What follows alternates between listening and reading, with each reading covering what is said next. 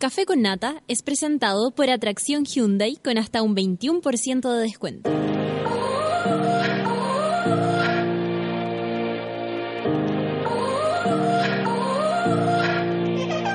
A ti, trabajador, estudiante, persona esforzada de la nación.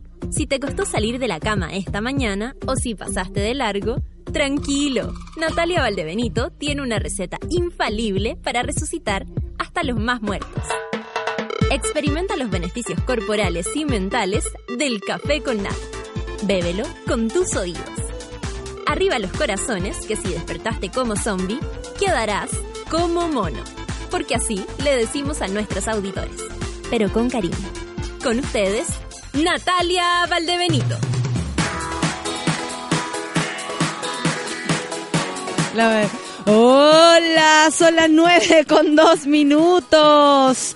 Nueve con dos minutos y iniciamos, con tres minutos, iniciamos este café con nata el día de hoy, de día miércoles. Un día que, como dijeron en el, los informes del clima, del informe meteorológico, va a estar de una mañana fría, pero una tarde más o menos primaveral o con unos 21 grados que nos van a hacer soportar un día mejor. De hecho, la luz ya del sol algo ayuda, eso siento yo, algo ayuda a las almas tristes que les cuesta tanto resistir un día, mm, otro día más de invierno, porque sabemos que hay muchos que se deprimen en invierno. Y a esos también los queremos y los acompañamos. Eh, ¿Cómo se encuentran ustedes? Ayer em, se nos ocurrió hacer un Facebook, Facebook Live en mi, en mi casita, tranquila, porque como no pude participar de la marcha debido a, a, lo, a lo familiar, ¿no? Que era mi madre, que a todo esto salió súper bien, le conté de sus saludos, le conté que todo el mundo le sugería que se, le dieran una, una anestesia total, y después me dijo, igual me durmieron un poco. Como que me avisó para que les dijera a todos ustedes. Eh, se agradece eso también, a ¿ah? su buena onda, su buena disposición. Bueno, y se nos ocurrió hacer un Facebook Live. Yo jamás lo había hecho, es algo muy sencillo, eh, de manera técnica, pero también es súper sencillo empezar a comunicarse. La gente de verdad te hace preguntas, por ejemplo, obviamente hablar sobre un poco del show, pero no quise profundizar en eso. Hablamos, la verdad, la verdad era para agradecerle. Básicamente porque de la del show Sin Miedo ya se han vendido más de 2.000 y tantas entradas. Ah, la concha, la lora, comadre. Eh, compadre, así nomás está la cosa. Y la verdad es que con eso, eh, yo lo único que me queda es agradecer al público porque mm, si bien uno uno es uno es de, de, muchas formas eh, uno puede ser cortegenio de pronto eh, no ser muy buena para la foto o, tal vez no cumplir con ese perfil que, que tienen las personas que, que hacen cosas eh, o tienen sus trabajos públicos no no no yo al no ser de ese perfil elijo a veces la manera de agradecer primero que todo en el escenario por supuesto que es donde yo les puedo devolver lo que ustedes me entregan, que es su este intercambio precioso de la, de la plata que trabajan eh, para, por mi trabajo, eh, yo lo veo así. Em, pero también eh, la, la, la, buena onda y la fe que me tienen, po. O sea, nada que decir con eso. son aquí en, en, Santiago de Chile, van a ser 11 funciones y ya de esa hay más de dos mil y, eh, tantas entradas vendidas, dos mil personas, dos mil. Cuando me dijeron ese número, yo te juro que eh, hice así mis bracitos y me emocioné un poco. ¿Qué así como de abrazo, ah, como de abrazar, de autoabrazo, pero también como ganas como de decirle acá a esas personas así como gracias, gracias, gracias, gracias, gracias, buena onda, se pasaron. Y lo vamos a seguir haciendo, de hecho, hay un llamado en directo a la Pancito, porque mucha gente, oye, llama a la Pancito, como a llamarla Pancito, vamos a aprovechar y la llamé y está en el Aconcagua ya, está en el valle. Eh, si no, me dijo, habría ido corriendo a mi casa a, servirse algo y a conversar también con la gente. Así que tal vez el próximo lo haga con ella para que nos divirtamos un poquito más. Eh, y eh, es divertido, me, me, habían personas así como, no, nos faltó el de la polémica. ¿Y cuándo te aburrís de ser feminista, feminazi, la cuestión? Y muy chistoso, ¿no? Muy divertido porque también uno puede eh, jugar a eso. Por ejemplo, eh, la persona se, no alcancé a leer con eh, la respuesta porque él pensó que no lo iba a leer. La respuesta de esa persona no alcancé a leer y también uno puede decir, ay, qué pena que no alcancé a leer. Se me pasó. Se me pasó, perdóname, pero igual es divertido. Me comentaban que se divirtieron, que, bueno, uno normal, pues uno de casa nomás, pues con anteojos yo para poder mirar, moñito de casa, algo mucho más sencillo de lo que a veces pues se puede ver en el escenario, muy entretenido y lo vamos a repetir, eh, así que estén atentos, eso se va a dar desde el fanpage, es mucho más fácil porque ahí están, hay más gente eh, acumulada en mi, en mi Facebook, no lo vería nadie porque mi Facebook en cualquier momento me explota en la cara porque soy pésima con eso, pésima. Entonces, mm, por ahí no me veían nada, pero lo único que les puedo decir es que vamos a seguir con, con eso y básicamente ayer lo hicimos para agradecer, eh, aprovechar que estaban todos mirando y agradecerle la buena onda, eh, la rapidez. Desde el teatro me han llamado, no lo pueden creer, cómo eh, la gente se organiza con tanta anticipación. Y eso también habla de una disposición eh, muy positiva. Eh, es una inversión. O sea, disculpen, yo sé que la entrada vale 10 y 15 lucas y que a algunas personas le puede parecer poco para, eh, para una hora y media, dos horas. Tal vez lo vale, ¿ok? Y yo lo digo tal vez porque puede ser que a alguien le parezca que no. Y eso lo dejo abierto. Eh, pero lo que me llama la atención es que la anticipación habla de, eh, bueno, planificación y que 10 lucas sí son para tu bolsillo, 15 lucas sí lo son. Y yo por eso mismo me comprometo a que cada peso valga la pena. Así que muchas gracias. Todavía quedan entradas, no se preocupen, todavía van quedando porque ese teatro es más grande, eh, tiene capacidad como para 350 personas. Le aviso que de todos lados se ve bien desde arriba se ve bien, desde los costados se ve bien. Eh, no, no existe esto como que lo vas a ver extraño, aparte porque el teatro va como, está en subidita. Entonces, toda la, no, no, hay un, no va a haber el cabezón que te tape. Eso también es bueno. ¿Cachai? Entonces, no se preocupen. Todas las entradas ahí ven de todos lados y vale la pena. Así que las estamos jugando todas, no tienen idea de todo lo que estoy trabajando. Eh, pero estoy más contenta que la cresta y eso es gracias a ustedes. Son las nueve con nueve minutos. Vamos a empezar porque hoy día tenemos un día rudo porque es nuestro panel feminista y además llegó una de las de, por aquí ya veo una de las mujeres que yo más admiro. Son las nueve con nueve y vamos con Bruno Mars. Por supuesto que sí, para mover un poco la canal, ¿o no? ¿O Sí, no? Obvio. Café con Atezuela.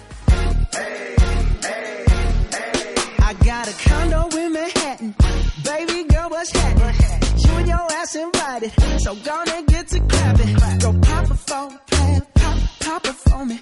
Turn around and drop it for a plan. Drop, drop it for me. I'll rent a beach house in Miami. Wake up with no jammies. Lobster tail for dinner. Julio served that scampi. You got it if you want it. Got it, got it if you want it. Said you got it if you want it. Take my wallet if you want it now. Jump in the Cadillac. Girl, let's put some miles on it. Just to put a smile on it. You deserve it, baby. You deserve it all.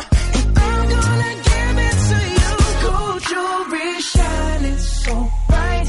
Strawberry champagne on us. Lucky for you, that's what I like. That's what I like. Lucky for you, that's what I like. That's what I like.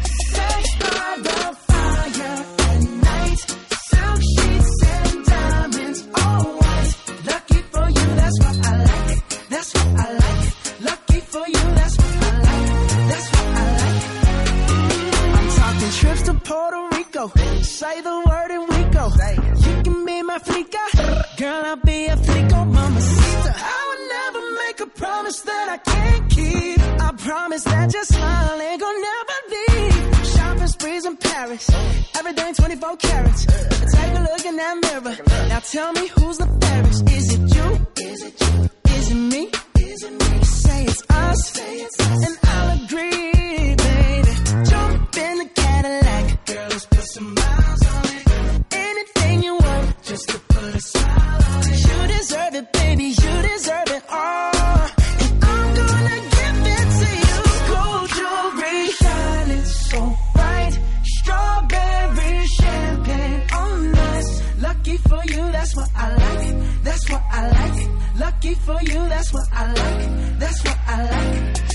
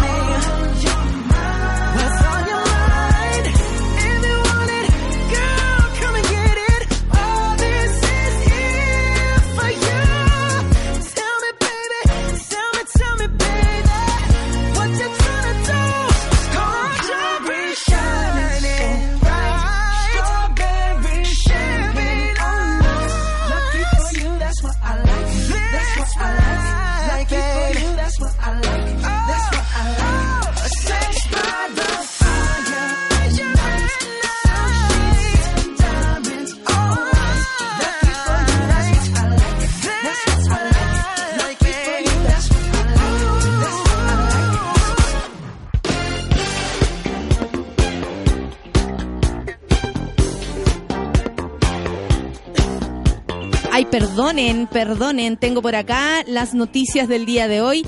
Multitudinaria marcha por el aborto libre y seguro se toma las calles de la capital. Así nomás fue, según cifras de las organizadoras, por supuesto, es de 15.000 personas que participaron en la marcha a favor del aborto libre y seguro, realizada durante la tarde de ayer en el centro de Santiago. Ayer una niña me decía, pucha, los que vamos para Quilicura cagamos con las marchas porque después el taco es muy grande. Y yo así como, tienes razón, deberían empezar en los dominicos. y me dijo, todo qué bueno que me respondí, así como, seis que tenéis? Como que no peleamos. Porque ella en realidad dijo, estoy de acuerdo con todo, pero me caga la hora, o sea, ni siquiera puedo participar por la pega, pero me carga la hora de, de la vuelta a la casa y, y, vaya que con o sin marcha a veces complica la vuelta a la casa. Así que en ese aspecto hay que tenerlo muy claro. Un día, uno que otro día por algo tan importante. Uno que otro día, aparte que los 25 de julio eh, y los 25 son la, la eh, esta marcha, la, la, movilización, por supuesto, empezó en el sector de Plaza Baquedano y, culminó con un acto en la Plaza Los Héroes, eh, sin registrarse mayores altercados entre los manifestantes y las fuerzas de orden público, ya lo saben. Si les dicen algo por ahí que hubo desorden, no es verdad. Las mujeres y el movimiento feminista estamos entregando nuestro apoyo al aborto libre, seguro y gratuito, superado por las tres causales, dijo eh, Macarena Castañeda, vocera de la Mesa de Acción por el Aborto. Esta marcha se realizará eh, a días de la fallida se realiza a días de la fallida jornada, que eso ya lo sabemos, y hoy día vamos a tener un completo eh, análisis y conversación sobre eso, porque vamos a seguir hablando del tema y también de, lo que fue ese día. De hecho, eh, va, ya está por aquí. Eh, ¿Quién nos va a contar de lo que fue ese día con, con este, mm, este revés, ¿no? Que no, nos dieron los diputados y en especial la democracia cristiana. Niña india de 10 años pide a la justicia poder abortar tras ser violada por su tío. Cáchate las noticias. Es que, caché que como que no hay escapatoria. Es muy parecido a lo otro, pero tiene que ver con lo mismo que estamos diciendo rápidamente. El Tribunal Supremo Indio aceptó examinar el caso de una niña de 10 años violada por su tío que pide autorización para abortar más allá del plazo legal. Ella está embarazada de 26 semanas. Afirman que su hija no es físicamente apta para dar a luz, dijo su padre, y decidieron apelar al máximo tribunal del país después de que otro tribunal rechazara la petición de autoridad de aborto. Eh, en India el aborto solo está autorizado después del plazo de 20 semanas en los casos que está en peligro la vida de la madre. En la India, pues, donde tú vas caminando y te empujan. O sea, yo estuve ahí y la verdad es que... Donde el auto no hay, no hay sentido de tránsito. Donde no, donde no hay respeto alguno. O sea, eh, si tú no estás casada, a mí me dijeron esta. ¿Y esta quién es? Cuando yo llegué. ¿Cachai? Cuando llegamos a la India, yo iba con otra pareja, y cuando llegamos a la India, de pronto el, el, tipo saca los pasaportes, y como no estamos casados, no dice ninguna parte que estamos casados, porque yo la verdad no me casé, menos mal no me casé con ese gallo. Y, y resulta que llega y, y, le dice, y lo mira a él, y le dice, ¿y quién es esta? Y nosotros como, oh, ¿y quién está? El otro como consciente de la situación me dice, ¿qué hago? Porque adivina quién paga el viaje. Entonces había que preguntar, po. Y eh, la cosa es que igual me pasaron por cualquier parte. No me tomaban atención, me daban la espalda, me empujaron, no me dejaron, me dejaron una vez afuera de un, de un ascensor terrible, pero aún así en la India el aborto está autorizado después del plazo de 20 semanas en el caso de estar en peligro la vida de la madre. Tras aceptar el recurso, el Tribunal Supremo dio a los médicos que pidió a los médicos que examinaran a la niña y tomaron una decisión el viernes. Que heavy hablar del embarazo de una niña. ¿Se dan cuenta que suena incluso hasta cruel decirlo? En fin, esperaremos noticias de saber qué es lo que ocurre con esto dan a conocer el sueldo promedio mensual de los chilenos. Atención que vamos a llorar todos juntos tomaditos de la mano a través de la última encuesta suplementaria de ingresos ESI. el Instituto Nacional de Estadísticas INE indicó eh, que en el 2016 el ingreso laboral promedio de los chilenos llegó promedio cabro, no se ofendan, 517.540 pesos mensuales promedio. De esta forma, los ingresos medios de los hombres se ubicaron en 601 mil pesos, con, eh, mientras que las mujeres eh, alcanzaron los 410 mil 486 mil pesos. Lo anterior, en el 2016, implicó brechas de género de menos 31% en el ingreso promedio en comparación al 31, menos 31% del 2015. En cuanto al promedio de ingreso mediano, dinero que recibe un individuo ubicado en la mitad de distribución del ingreso, ordenado de menor a mayor. Este llegó a 350 lucas nada más. En esta línea, el monto de ingreso mediano promedio de hombres es de casi 400 mil pesos, 399 mil 790 y para las mujeres de solo 300 lucas. De esa forma, en relación al ingreso mediano, la desigualdad implicó menos un 25% de diferencia entre ingreso mediano de hombres y mujeres, en comparación al 2015 que solo baja en un porcentaje con el menos 24. En el año pasado, la mayor parte de la población ocupada percibió ingresos mensuales entre las 200 lucas y las 300. Le siguieron quienes obtuvieron ingresos, ingresos entre los 340 y 400 mil pesos en contraste con los de un millón de pesos que alcanza el 9.7%. Ayer hablaban eso, como el que más gana, gana un palo, el que lo sigue es eh, 500 y ya después vamos a 300 y 200 lucas. Recibimos muy poca plata por... por a- o sea, en comparación a lo que vale la vida, en comparación a un arriendo, en comparación a la comida, en comparación a ir al doctor, en comparación a enfermarse, a los remedios, etcétera. Bueno, la población ocupada de la región de Magallanes fue la que consignó los ingresos medio y medianos más altos, atención, de 726.084 pesos y cuatro- 499.737 pesos mensuales respectivamente. En el otro aspecto, los trabajadores de la Araucanía obtuvieron los ingresos medio y medianos más bajos del país. Estos son 383 mil pesos y, y 285 mil 476 respectivamente pesos mensuales. Los grupos ocupacionales de mayor calificación percibieron los ingresos más altos. En esa línea, la categoría personal directivo y miembro del Poder Ejecutivo registró, por supuesto, los ingresos medio y mediano de 1.887.219 y 1.479.222. El ingreso medio de estos trabajadores correspondió a 7.3 veces el ingreso medio de los trabajadores no calificados. ¡Mer! Bueno, según el ESI, el 2016 se mantuvo la relación positiva y creciente entre el ingreso y el nivel educacional. Porque convengamos que a veces no importa nada lo que hayas estudiado, tu sueldo igual vale. Los mayores ingresos mensuales me- eh, y medio los obtuvieron aquellos posgrados, ¿ah? Con más de un millón y medio de pesos. Los menores ingresos fueron recibidos por las personas de nivel educacional básico, cacha que baja harto. Esto baja a 259. O sea, baja un montón. Eh, en fin. Ustedes saben, ustedes están en el día a día, ustedes están en la calle y sabrán, eh, Sol, yo creo que vente para acá porque ya necesito saber el cagüín de la tercera. Eh, está bueno ese cagüín. Me parece que ustedes saben mucho más de lo que estoy hablando y sabrán también cómo suben o bajan los sueldos respecto a lo que va sucediendo. No es casual que el próximo año, si es que el presidente Sebastián Piñera, recuérdenlo bien, todo el mundo diga, oye, que estamos bien, oye, que estamos bien, ¿no? Y que hay mucha gente que cree en ese mito que es eh, vamos a ganar más plata porque vuelve Piñera. Bueno, en fin, no es así, es una fantasía, pero mientras ustedes la mantengan, les voy a decir que al menos en el aire van a escuchar, oye, que todo funciona, oye, que todo funciona. Bueno, ¿por qué será? ¿Por qué será? Eso lo vamos a hablar cuando esto ya sea una evidencia. Son las 9.21 y yo le quiero preguntar a la Solcita, porque hoy día venía escuchando las radios y resulta que había eh, una, mm, una, ¿cómo se llama? Un- hay una, ¿qué cagada quedó en la tercera? Además Eh, de no que sabía está- cómo decirlo. Además de lo que pasó con Oporto. Además de que están usando mayúsculas en su portada y yo no lo puedo entender. A ver. No lo puedo entender, mira. A ver. Por la favor, Sol. la me gusta la Sol la porque. No, eh, están, grave, están, pues. No, créeme que esto también es grave. La o sea, es baja- gente, es gente que trabaja en esto, ¿cachai? Y, Ah, y las bajas claro. así como en mayúscula y, y no se lee. y no fue solo hoy, No, pero mira, no se lee. fue ayer.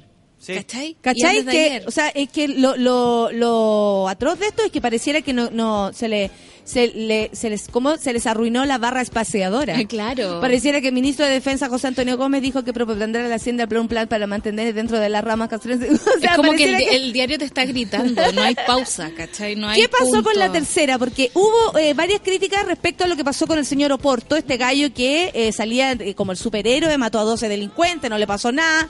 Después salió eh, emplazando a Beatriz Sánchez y luego descubrieron, descubrieron que el el- la persona era una un mentiroso gracias a un otro reportaje. Claro. Pero más allá de eso, la tercera fue criticada porque escribió una fe de ratas eh, eh, También mínima. con muy mala tipografía. Una caluga. Sí. Una caluga donde decía, bueno, disculpen, a veces nos engañan, adiós con tu cuerpo. Pasó piola. Pero eso no es una forma de pedir No, disculpas, pues, no. hija. Pero es que en ¿Qué Chile no ahora? existe, no existe como la figura del ombudsman que existe en muchos medios, que es como el defensor del pueblo. Ya, el defensor del lector. Y esa persona tiene una columna dedicada en una página, en todos los diarios, a decir, mira, el diario está haciendo esto, esto, otro. La verdad es que no, nosotros como ciudadanos necesitamos una explicación más grande de alguien como adentro del diario, velando por la, por, lo- por la calidad de los lectores, digamos, por, por la la calidad de la información. Lo que pasó, pasó? ahora en la tercera es que publicaron una entrevista que nunca existió. ¿Cómo? Nunca, Pero al nunca. parecer O varias. sea que nunca se hizo. Nunca. Nunca se No. hizo, o sea, la tipa, eh, la persona inventó. Inventó. Y la galla tocó, tocó, tocó con un tocó, café y tú que eres periodista, tocó, tocó, tocó. Pero estoy leyendo aquí, dice que la entrevista se hizo en otro No, medio. po, hijo, se hizo en otro medio y esta niña sacó- la sacó de ahí. Ridícula. ¿Cachai? La, la sacó de ahí y ahí inventó un mundo. No nos vamos a ofender porque a mí, porque se tenga la Aquí no, aquí, aquí no. no. aquí somos Tú todos lo iguales. estás leyendo, yo lo aquí escuché en somos la todos iguales, aquí como- somos todos iguales. ya, pues. Jimena Marín. Y lo que pasa con los corresponsales en el extranjero, que, mira, podemos empezar a hablar de cómo trabajan los periodistas dentro de los diarios, pero en realidad, lo- por lo general, como ya no hay Es que hay- plata sí. para mandar a nadie afuera, tú llamas a un amigo, oye, tenía un amigo en España que sea periodista, que algo cache, esta mujer, según leo aquí, era como licenciada en comunicaciones, supuestamente la, de la Complutense. Eh, y pero no hay una verificación de datos, digamos, de la información que te mandan, ¿cachai? O sea, es como, ¿me podía hacer un artículo sobre Zapatero? Ya, yo te lo hago, no te preocupes. Oye, Listo. no, si yo tengo una amiga Sí, ahí que en, es la en embajada, España, en respeto, España, que es garzona. Eh, claro. Y ella parece que parece que conoce a alguien. Claro. Entonces, el artículo lo mandan. Confían que una persona, digamos, que se presenta como periodista, va a hacer su trabajo y va a traer la información correcta. Eh, de todas formas, de todas formas, los editores tienen que hacer la pega de verificar fuentes, de llamar por teléfono a la secretaria del señor Yo Zapatero. creo. ¿Son de nuevo los editores? Esta fue la periodista que dijo: Tengo una nota, se las voy a mandar. No, po, pero, Pero son los que editores los que toman la decisión. Sí, pero- no, no Cariño, existiría ni existe- esa foto, Pero ni, la mala intención la del periodista todo el rato. Por supuesto, yo no le estoy No, no quitando es de la mala culpa. intención. No, yo creo que no es ni siquiera mala intención. Es, ar- eh, alguien ganó con una pega, Eso. el otro ganó con la entrevista, Claro. le mandaron la weá, mira, tenemos aquí a Zapatero, te lo juro, mi amiga eh, no sé cuánto Marín. Yo creo que es un- una flojera. Hay, eh, hay mucha flojera. Qué Hay- bueno que hay- viene, la Ale, Ale. Matus y nos va a poder explicar de qué también Sí. se trata esto. Pero existen, digamos, casos de gente como que engaña a los medios. Hay gente que ha engañado a New Yorker, hay gente que ha enga- ha engañado a New York Times, ¿cachai? Y, Qué y digo- chistoso esas personas. A mí me encantan. Que quieren, que quieren hacerlo. Sí. O sea, como Ah, eso. día, sí. Eso, eso me da risa, como, ¿sabéis que voy a contar una historia y me voy a cagar a un periodista? Claro. Y voy a contar y voy a salir hablando algo falso. Qué loco hay que ser. Y ahí así uno le dicen que es loca. Hay que ser muy loco. Mira, el periodismo te da cosas muy entretenidas, como el acceso a ciertos lugares que como persona civil no podía entrar tan fácilmente, ¿cachai? Como conversar con un, con, no sé, pues con tus escritores favoritos, con políticos y cosas así. Lamentablemente eso también le da fama a ciertas personas y esa es la fama en la que caen estos personajes digamos que no yo como la fama por asociación yo conversé con Zapatero yo conversé con no sé cuánto y mira me dijo esto solo a mí a nadie más es, es mi exclusiva entonces hay como un rollo con el ego Perso. Pa' variar, la perso. la perso. Ahí estaba la leyendo. per- En realidad lo que hacía la mina era como cachar entrevistas de, de un solo diario y la sacaba de ahí y en una en Grupir dijo no, es que le había pedido autorización si podía usar esa misma entrevista para mandar la tercera que tampoco también era mentira. En realidad sacaban eh, declaraciones de distintos lados y armaba Y una nota como una si nota. fuera una entrevista. Claro. O sea, como una, una tarea de colegio. claro Claro. o como lo que hacen A a muchos, sitios eso. web ahora que son agregadores ¿cachai? O sea, que se espérate un cuelgan de poco, mucho- cuando ah, te hace una entrevista un, un medio, uno, aparecen todos los demás medios, que no- los queramos o no, nos caigan bien o no, repiten y sacan la entrevista de esa entrevista. Como Natalia dijo en otro medio que no sé qué cosa, yo lo encuentro muy flojo eso. O, o lo, lo que pasa No, con los discos, pues. Cuando lo- yo me ca- yo caché como estaba metido, eh, sacaban un disco y había una reseña y después había una segunda reseña y después había una reseña de la reseña. Después una reseña que tenía las dos reseñas y después una reseña que tenía las otras dos reseñas. Como que ninguna ya era del disco, pues. Como que ya la tercera ya no era del disco. Ahí es como una ah, lo que reseña de las este ideas. bueno, lo, lo voy a hacer medio parecido. Voy a decir algo muy similar. Ah, cachai. Es una pena, es una pena porque en realidad todo Pero sabéis que es una pena, pero también Sol eh, de alguna manera les pone la máquina. Ojalá. A, empezar a, Ojalá. eh, sí, pues que Sí. tiene que ser así. Lo que pasa es que por dentro me imagino que quedó la cagá. O sea, ¿qué pasa con esa persona cuando se enfrenta al jefe o jefa y le dice, weón, no comprobaste en serio que esta persona, ¿cachai? O Claro. sea, culpa, vamos, responsable y todo. Ahora, eh, yo en la mañana escuchaba a Davor Julianovich que hablaba y decía, yo sé que todo el mundo se va a tirar en contra de los periodistas de la tercera Claro. y yo la verdad es que con los que trabajo en la calle, eh, reporteando, buscando y todo, además de no ganar unos sueldos fantásticos como lo ganan, no sé, los, los dueños del conglomerado, O de quienes- trabajar de 9 a 10 de la noche. eh, Claro, y o, de, o estar afuera esperando de un tribunal, a lo mejor una respuesta y, y no va a pasar nada. Y, y- y- y él decía, eh, no es, eh, o sea, no son esas las personas, No. ¿cachai? No son esas las personas. Y es súper bueno que ahora se empiece a, a diferenciar, como, como el Feluca se enoja, Claro. quién es el editor, Sí. quién es la persona que tomó la ¿Quién decisión. es el encargado? O sea, ¿Cachai? un buen editor hace el seguimiento de su periodista. Un buen editor ya fue reportero de partida. Sabe dónde encontrar la información. Por lo tanto, en la mañana se encarga de decirle, yo necesito que hagas esto, esto, otro. ¿Cuál es tu pauta? Proponme algo. Ok, perfecto, la acordamos Pésima juntos. semana, ¿eh? Pésima. Pésima semana para el periodismo o para, la visión que tenemos de esto. sí. Eh, y básicamente porque es tan importante eh, lo que hagan los periodistas eh, para descubrir cosas, para eh, revelarnos también verdades,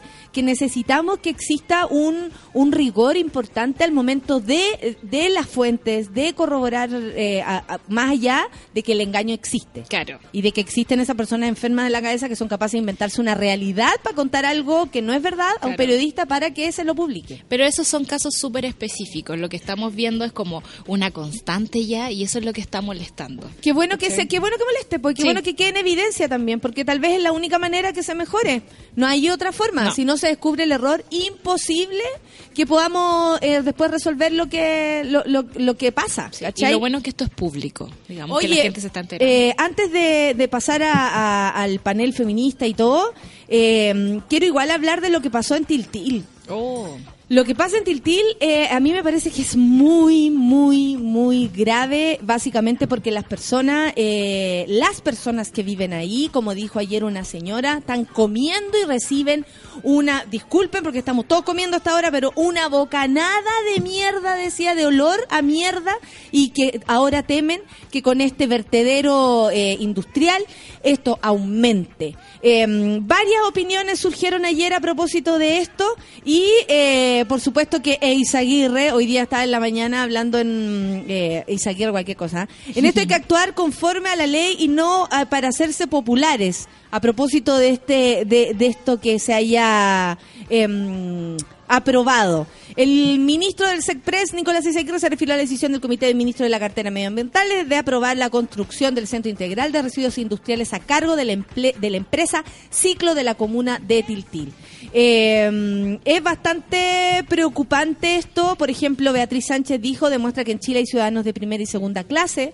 Eh, surgieron hartas opiniones al respecto. Y, y nada, yo solamente quiero decir que... eh, es increíble cómo se puede elegir incluso qué personas y qué ciudad de Chile o qué lugar de Chile, filo, no existe. No existe, no existe su gente. Decían, se han, se han devaluado las casas. Eh, vivir acá no es fácil. Nosotros estábamos bien, ¿cachai? Así como eh, siempre ha sido complicado Tiltil, tiene unas temperaturas súper altas después en, en verano. O sea, es un lugar también seco, ¿cachai? Eh, con, con dificultades, no es un lugar eh, eh, turístico especialmente, independiente de todo lo que ha pasado también en Tiltil o todo lo que alguna vez pasó. Ustedes saben, en Tiltil lo mataron, a propósito de Manuel Rodríguez, eh, próceres y, y minocos de la historia. El punto es que... Da pena, da pena porque yo creo que no hay diferencia, ho- honestamente, en lo que le puede pasar a Tiltil y a cualquiera de nosotros. Claro. Como que pareciera que si te van a armar el vertedero en tu cara, lo van a hacer. ¿Por qué? Porque necesitan eh, eh, gastar sus dineros eh, y la gente necesita hacer sus eh, negocios. Y al parecer en este país, los negocios de las personas no incluyen a las personas. No. ¿Cachai? Y, por ejemplo, eh, ayer decían en las noticias, independiente de que vayan a, a- a emplear 54 personas. O sea, ni siquiera va a aumentar cuando hablan, por ejemplo, hoy se va a hacer un mall, todo el mundo alega, y hay mucha gente que dice, oye, no, pero va a dar pega, puta, sí.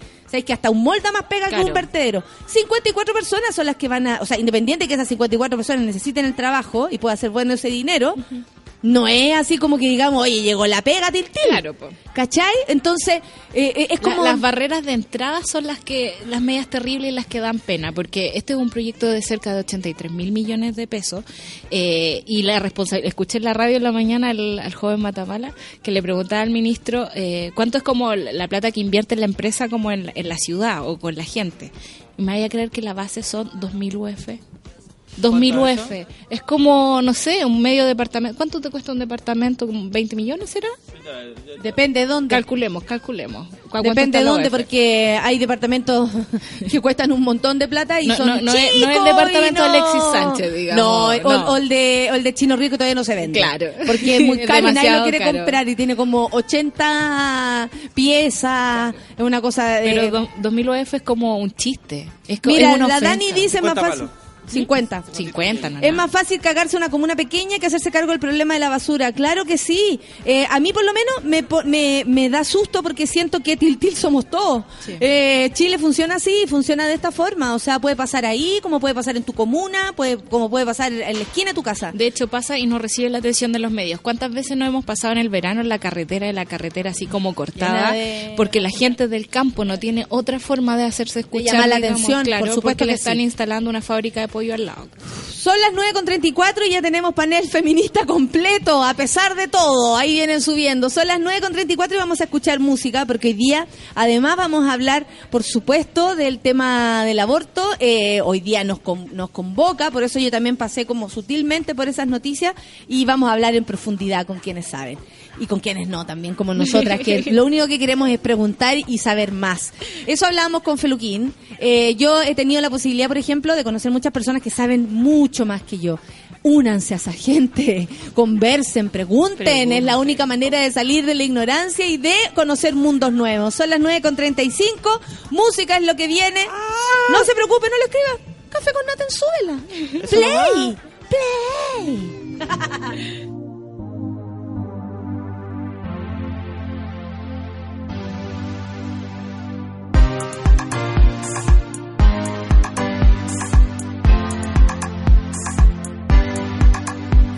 se sale de la piel, siento el cuerpo y va a crecer. Lo que hay dentro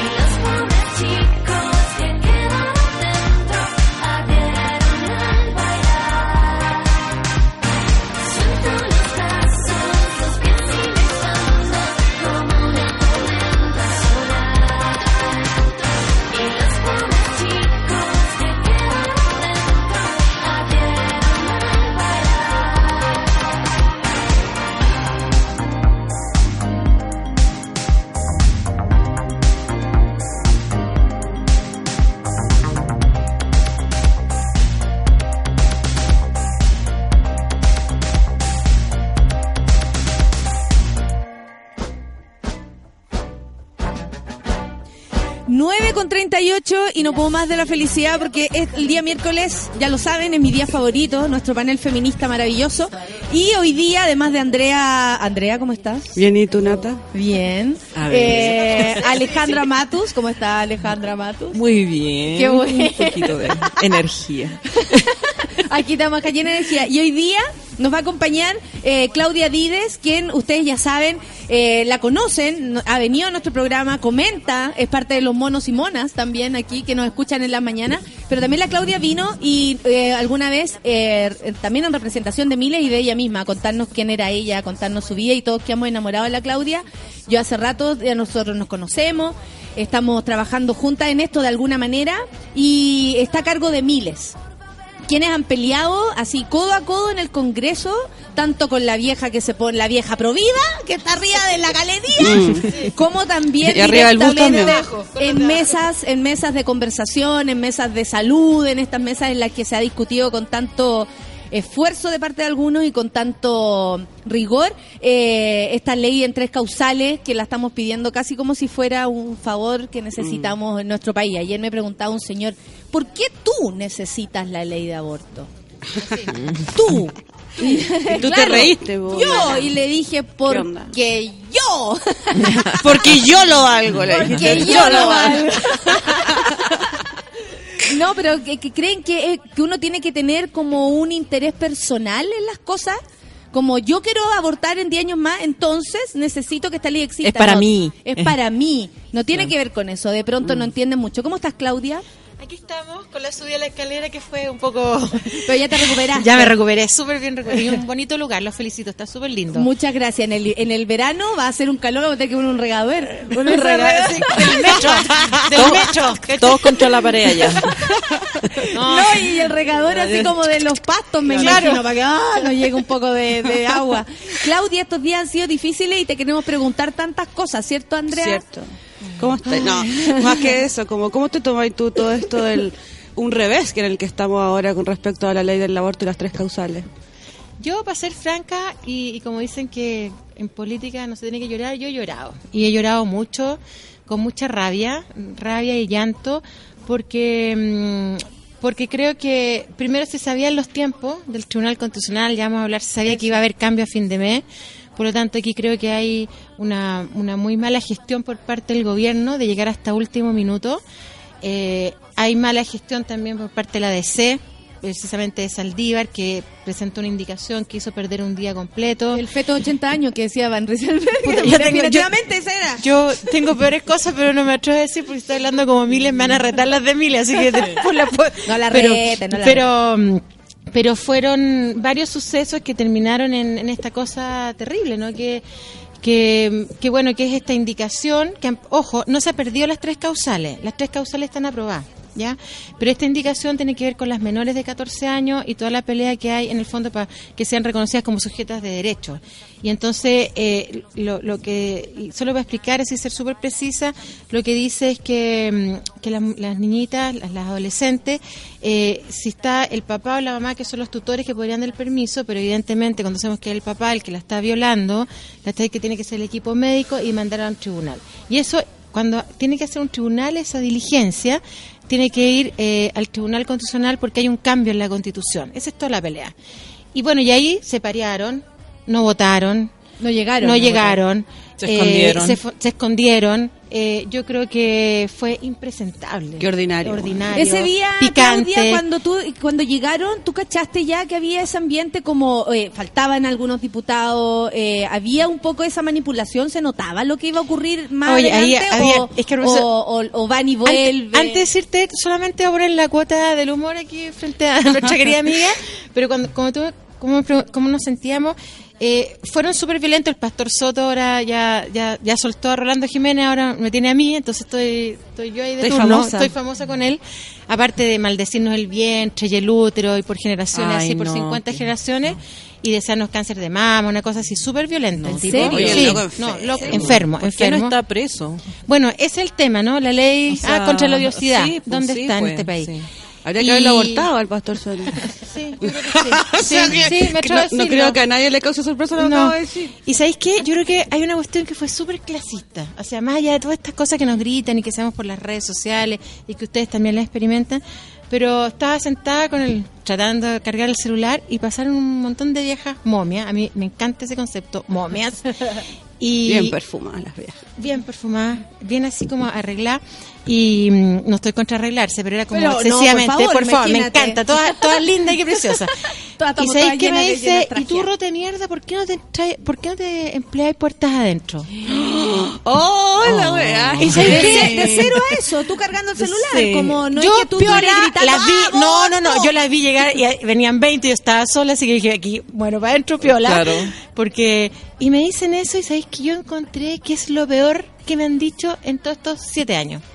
Porque todo lo de asesino. Porque no habla de ti.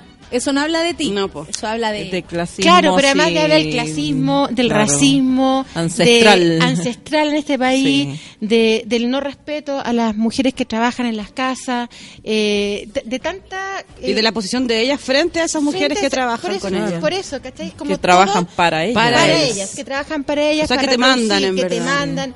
Entonces, eh, yo dije, esto es lo peor. Aquí aquí se El nota todo lo que hay Chile. detrás de Mm, esto, ¿no? sí. Y creo que cuando uno escucha los discursos de los diputados y las diputadas de la derecha, y, y entonces es toda esta cosa que arman con el derecho a la vida, ¿no? Y, y entonces cuando nos gritaban, eh, ojalá que estén bien presas, bien presas, bien presas, tú decís, no, no, no quiero este parlamento, no, no quiero estos diputados, no es posible que tengamos esta gente tan obstusa, ¿no? Incapaz de reflexionar porque pueden tener posiciones distintas, pero las palabras que emiten, y yo creo que las palabras cuando emiten energía, es Crean realidad. y crean realidad, obvio, eh, fueron muy, muy, muy fuertes. O sea, finalmente yo creo que no son empáticos con las mujeres, no les importan las mujeres. Yo creo que de No verdad que están no les ahí. importa, no les importa.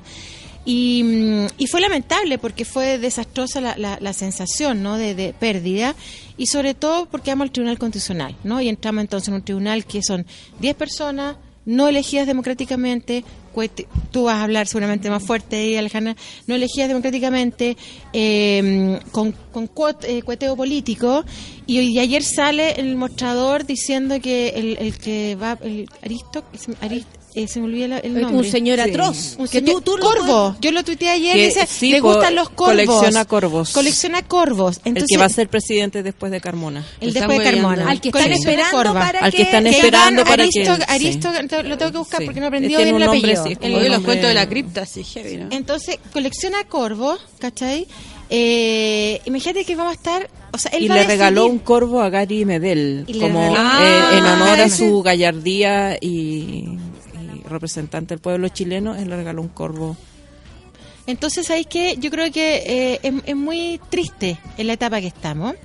Y, mm, y yo creo que de verdad las tres causales son un mínimo ético. Eso es, es- es lo mínimo que O tendríamos sea, que yo creo que hemos llegado con mayor razón, a- a- con fuerza a la conclusión esa. Como Sí. que, o sea, ya cuando uno escucha argumentos como los que utilizan, o e- esta suerte como de casi que de demonizar a la mujer porque dice, oye, quiero elegir, eh, aquí lo hemos hablado mucho, también tiene que ver con la con la cero educación respecto a la maternidad, por ejemplo. O sea, no hemos ni siquiera hablado si queremos nos queremos ser madre, ya estamos hablando de gente que ya está embarazada. O sea, ni siquiera hemos tocado el tema anterior, como a ver cómo nos vamos a educar respecto a ser seres sexuales, que van a querer o no van a ¿Y sabes, querer? Lo que peor- van a educar o no van a Claro. ¿Y educar. sabes qué es lo peor? Yo encuentro que es que ponen en duda el tema de la violación. Sí. A mí me, me sigue llamando la atención, Andrea, y que, eh, que no logran comprender lo que es una violación. Porque no les ha pasado. No, ni siquiera es que Y no es que no lo logran comprender, sino que lo naturalizan. Y lo como que justifican es desde como su punto que, de vista. Así es. Bueno, es algo terrible, pero... Pero, pero, eh, y entonces es como eh, validar la, la violación, ellos la, la validan en el fondo. No solamente están hablando del resultado del embarazo, sino que... eh, La dejan como opción, como lo algo que existe. Claro, es otra forma de quedar embarazada. Claro, digamos. claro, claro. Como dijo... Suena horrible, el- el- suena horrible, el- pero sí, sí, pero así razón. eso es, eso es, eso está en el trasfondo del discurso. No se habla de la, de la mujer violada, ni lo que ha vivido, ni, ni, ni, ni de su... eh, eh, ni de las niñas. Ni- Niñas, ese es el punto, niñas. Ni siquiera de las niñas, sino que simplemente eh, se saltan el tema y vamos eh, a resolver el embarazo. No, no, no se detienen en la violación como que eso fuera algo que casual. que era una algo que hubiese que arreglar en Claro, términos de trauma. Una sé, circunstancia, claro, una Mm. circunstancia. de- Sí, una cosa terrible como hacer una larga cola en el metro, no sé, pues algo así. No, Pero, pero ¿sabes qué? Yo, yo creo que estamos, o sea, yo espero que el Tribunal Constitucional no, no sea el segundo Tribunal Constitucional en el mundo como fue el de República Dominicana, que eh, derogaron el, el aborto hace dos años atrás o un año más o menos. Eh, y si este Tribunal Constitucional lo hace, sería el segundo en el mundo. Y como nos encanta tener estos, estos números, Estos récords. estos récords horrorosos, Sí, eh, los eh, últimos en, en, en, por ejemplo, en esta eh, esquizofrenia que tenemos, fuimos los últimos en reconocer la igualdad de los hijos. así es, Ah, 1998. Claro, ¿verdad? nos preocupa tanto, somos tan pro vida, pero eh, la igualdad de los hijos ante la ley. Que hasta en los niños era tema. Sí, pues. Mi hijo fue reconocido eh, Recién- por ambos, eh, hijo legítimo reconocido por ambos padres. Tiene el timbre del certificado de nacimiento. ¿Tiene dos papás? 98. No, no, o sea, t- Ah, tú lo no, reconoces. lo- lo- mi, o sea, mi ex con, conmigo, con yo. con Lo que yo. pasa es que antes... ¿Cuántos papás hay aquí? Se me enredaron los papás. Me enredaste, me enredaste. me dio la cagada. ¿Cuál era? ¿Cuál era? que anda la cagada en la casa. Yo también, yo sé de verdad. ¿Cuál era? Bueno, eh, Hijo, no escuches esto. Hijo, Ah. no, mi hijo, mi hijo que nació el año 98 fue reconocido por ambos padres, que era padre, porque ni siquiera era madre, ambos padres, yo y mi ex. Y Era un con- trámite, Ah. era un trámite que había que hacer si el hijo no nacía en el El matrimonio. matrimonio, sí. Y todavía existe la ley, todavía existe la ley que si tú, una mujer se divorcia hoy día por la, por la nueva ley de divorcio, no se puede volver a casar hasta nueve meses después. La mujer. ¿Por qué? La mujer. La mujer. el La hombre mujer, se puede porque casar al otro día. Sí. Porque podría estar Estar embarazada. Oye, de ese padre, abajo, ¿qué onda? de ese de ese Así marido. Entonces, eh, eh, ¿cómo? Ese ese hijo y ese cuerpo en el fondo le pertenecen al marido. Al marido. Es casi como que uno fuera una vaca, entonces eh, no la podéis eh, poner en el mercado a venderla porque la vaca tiene un, un, Como dijo la un ternero del, del, del patrón. Que la mujer le presta el cuerpo al hijo. Exacto. ¿Cachai? Entonces son son una bolsa para ir a comprar son normativas que vienen del tiempo en que se consideraba la mujer y los niños propiedades del hombre. A mí me llama la atención cómo en Chile eh, la cagó lo atrasados que estamos. Yo ayer les decía hacia la gente, Malta, República Dominicana, República Dominicana, Nicaragua, Nicaragua, El Salvador y Honduras. El Salvador, no, y, y el Vaticano. y el Vaticano, es como- O sea, a la altura full que estamos, o sea, a la altura de la que estamos, pero ¿sabéis qué? Pero en el Vaticano existía el divorcio antes que en Chile. Así es. Así es. Pero obvio, para que se pudieran El separar Vaticano es más avanzado que Chile. Entre otras cosas que existen de antes que en Chile. En el ¿Para Vaticano. vamos a entrar a conversar ahí de las cosas heavy? po? Oye, sí, porque ese es otro tema. Eh, que, Ale, tú, ¿cachai? Bien lo que el Tribunal Constitucional, ¿nos puedes explicar un poco? Y sobre todo esto del cambio, ¿cómo ex- esperar? ¿Por qué, por qué decimos que el, el, la- el gobierno se ha equivocado? Sobre todo si era su promesa de campaña, que yo se la cobro, se la voy a cobrar hasta el final. Su promesa de campaña es la ley de aborto, en tres causales. Eh, ¿Por qué pasa esto de esperar que lleguen los otros, de, de que cambie el, el Tribunal Constitucional? ¿En qué consiste el Tribunal Constitucional? Ya, a ver, el Tribunal Constitucional, primero que nada, existen y han existido siempre tribunales constitucionales. Sí. eh, que en el fondo lo que hacen es revisar que las leyes se ajusten a la Constitución y tiene sentido cuando la Constitución es democrática. Por ejemplo, si, si, si constitucionalmente no, no, no aplica la pena de muerte, no es válido que un Congreso, eh, con una mayoría circunstancial, apruebe una ley de pena de muerte.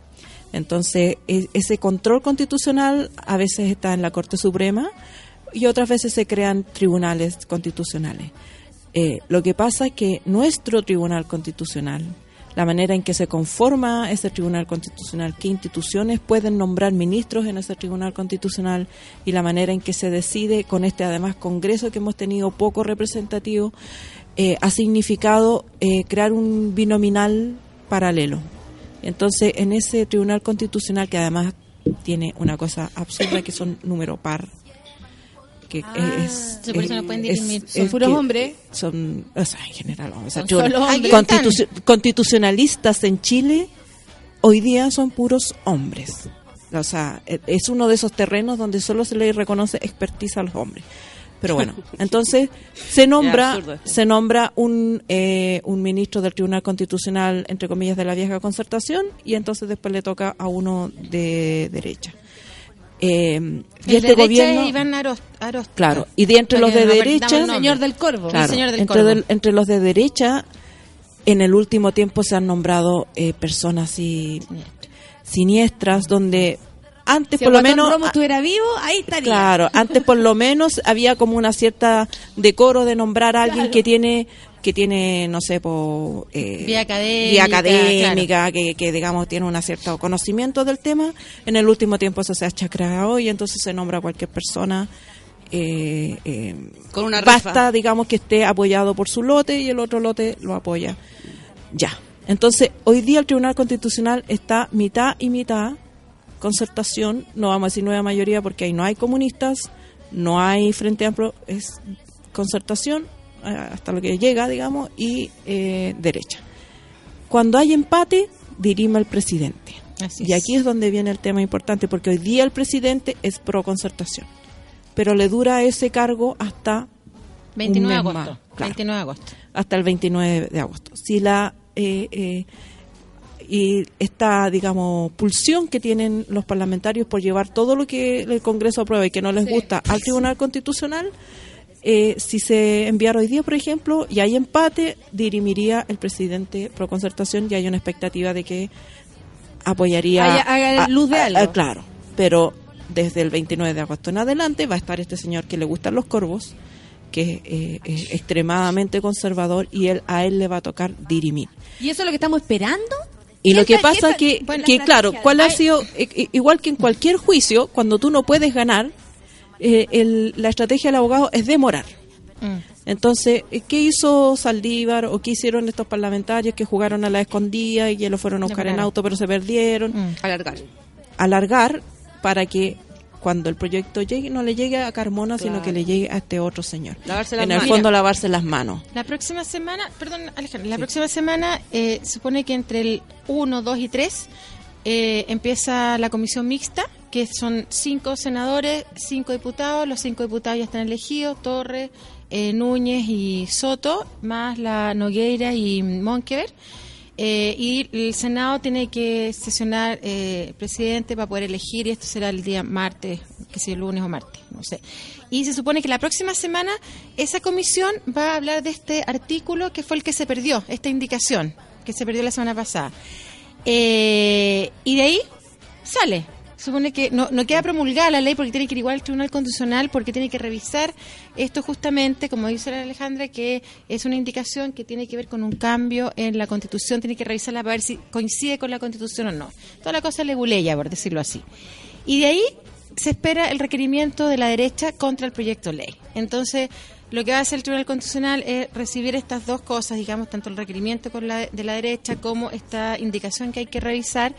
Y ahí, bueno, se tienen que morar los tiempos que es un, un enigma, es un enigma, tienen que eh, tienen que recibir a gente, abogados, abogadas para Ellos las no tienen plazo y, y no tienen plazo. y tienen- Por eso es un pueden- enigma. y todo eso es eh, arbitrario. Ellos pueden decidir recibir gente, pueden Claro. decidir no recibir gente, pueden eh, despacharlo al tiro si quieren, Es pueden todo, no mira, despacharlo. no, es que mira, nosotros estamos con el escrito listo para presentarlo, pero hay que estar como así súper atento porque te pueden decir, no sé, hasta mañana y no llegaste. Entonces pedimos informes a organizaciones internacionales, hay mucha gente preparándose para el legato, pero te pueden decir, no, solamente alega el gobierno y la contraparte, digamos, y se acabó.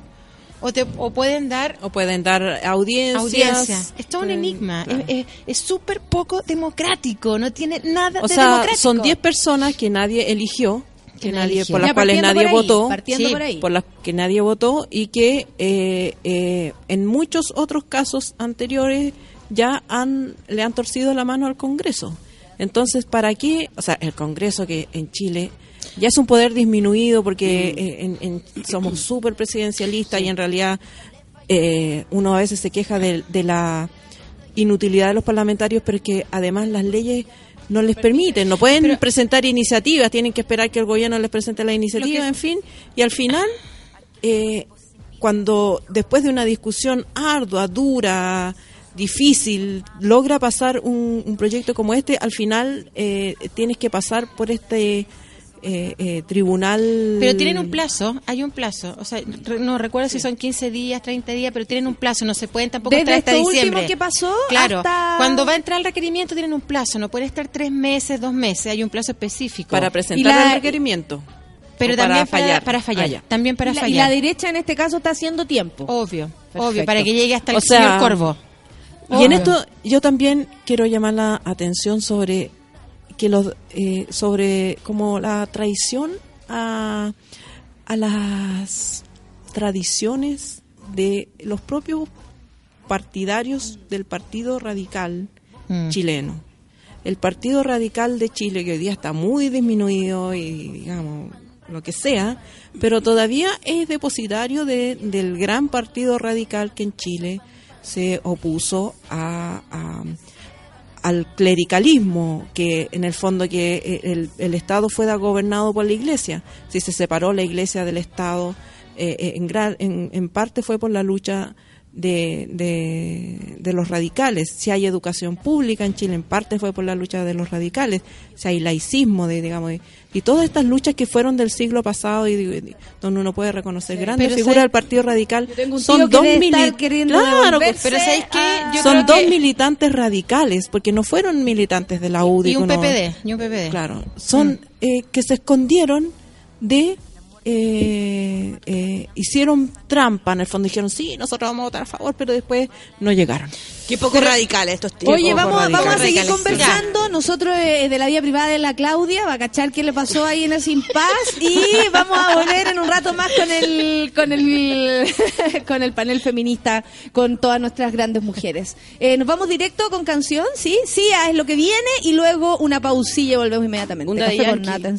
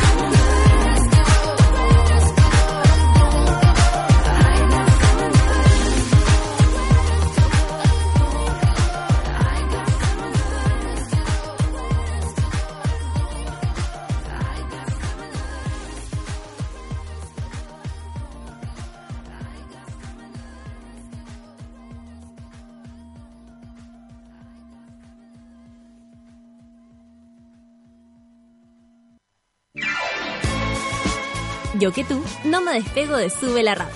Ya regresa Café con Nata. Hoy en Sube la Radio.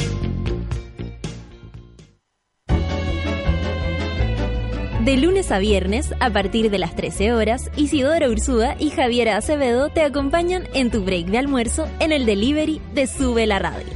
Noticias, datos y locura, directamente a la puerta de tu casa, por Sube la Radio y en otra sintonía.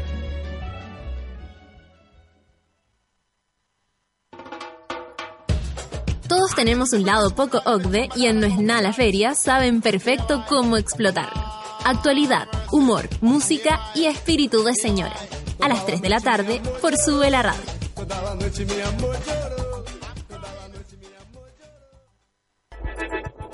Llegó la hora en Sube la Radio.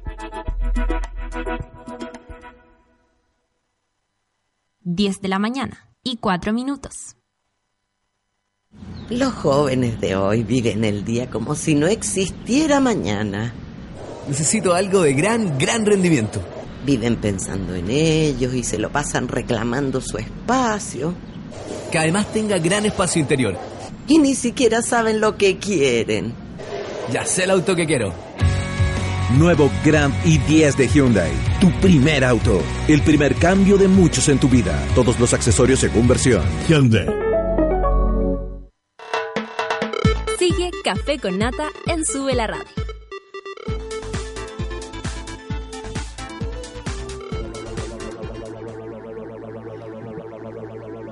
En la vida hay decisiones que debes tomar, pero hay otras que simplemente te toman y no te dejan, como la atracción Hyundai que sentirás al estar frente a tu Hyundai favorito. No te pierdas la atracción Hyundai hasta el 31 de julio y aprovecha hasta un 21% de descuento en la compra de tu automóvil. Atracción Hyundai. Después de esto vamos a seguir con el, el panel feminista que Está de miedo. la- lo mejor ocurrió. Bueno, de, hecho, de hecho la Ale llegó media constipada y ahora se relajó. Se le constipó. Heavy. Ya está relajada, ya, Claro. ya listo. Ya relajó. Sí. Nunca, nunca sobra un conche su madre. No, Yo sé que no me entró en materia todavía. Eso que es secreto todavía. ¿eh? Eso que es secreto todavía. Imagínate cuando de- Imagínate cuando se sepa. Oh, bueno, estamos acá con Claudia Dides, eh, por supuesto con Alejandra Matus y Andrea Ocampo en nuestro panel feminista maravilloso. Eh, Andrea, tú desde de esta vereda de la juventud. Ay, eh, yo espero que gozar de eso cinco que minutos clara- más. que claramente eh, la, la tienes, aparte muy primaveral el día de hoy. Sí, ya me dijeron que me tenía que ¿Qué? tapar más. Estás loca, jamás. Tú jamás cubierta. No, tú igual jamás no hago cubierta. caso, así que tranqui. Muy bien, muy bien. Eh, ¿qué, te, ¿Qué te pasa con todo esto que, que estáis escuchando? Porque obviamente a todos nos llega de distintas formas. Eh, la Claudia lleva años luchando con esta situación. La Ale conoce, el, conoce desde, desde adentro los tribunales, sabe cómo funciona, quiénes son estas personas. Y yo siento que las dos quedamos acá como, oh, Sí, sapeando todo esto y me encantaría saber qué, qué opináis. Me pasan dos cosas, pues siento... Yo no soy tan joven como tú. Ah, ridícula. Eh, no, pero yo tampoco soy tan joven, igual tengo 32 años. Care cabre chica nomás. Eres una pero, guagua. Pero me pasan dos cosas. Una que siento que las mujeres de Chile estamos, claro, estamos peleando algo que es un derecho que tenemos que devolvernos. Pero también estamos peleando contra la historia de Chile, pues, ¿cachai? Cuando, cuando nosotros hablamos de este Tribunal Constitucional que no es elegido democráticamente, cuando hablamos de, de el- los senadores, de los diputados, también, ¿qué es lo que ellos representan para nosotros también? Eh, no solamente la legitimidad del el hombre sobre la mujer en términos de decisiones políticas, de libertades y de poderes económicos y políticos, sino que también en cómo nosotras... eh, lo único que tenemos a la mano para poder llevar adelante cosas que queremos realizar somos nosotras. No tenemos nada más que nosotras. O sea, atenemos con esto. La marcha de ayer fue una muestra de ello. También me pregunto qué podemos seguir haciendo, además de hacer marchas, además de poner cosas en Internet. Pero también me pregunto yo, eh, ya más en lo personal, como qué pasa cuando, cuando existen niñas violadas hoy, que han sido violadas y no tienen no, no, no, no, no quiero hablar de acompañamiento porque en verdad yo no creo en eso, ¿cachai? Eh, no tienen un sistema que las, que, que las reconozca como, como mujeres, ¿cachai? Como, Sí, que como dueñas de sí que, que- mismas. que hay como mujeres y, y la otra son seres. Y no como apéndice de su familia, ¿cachai? Eso, siente, eso se siente, eso se siente desde afuera, escuchando todo esto, que habemos, tal vez incluso las que somos un poco más libres de pensamiento, que no tenemos tiempo para hacer las cosas, que no hemos decidido no tener hijos, yo creo que me voy a casar a los 60, voy a ser rapera a esa edad, como que siento que, que, eh, que uno pasa a ser como o te- cuando dicen ciudadana de segunda clase, ¿verdad? Como que no estamos, no, no figuramos, no le importamos a nadie, hemos decidido ir por el camino incorrecto y pareciera que no existimos. Como que esa sensación la tenemos siempre desde, eh, desde la juventud, que podría ser como los que sienten la fuerza de decir, vamos a pelear con esta weá, nos da lo mismo. Al contrario, estamos como detrás de todos ustedes que están haciendo esto eh, con argumentos, con conocimientos, con años de lucha y muertas de susto. Pero ¿sabéis qué? Yo, yo difiero ahí. Yo creo que no están detrás.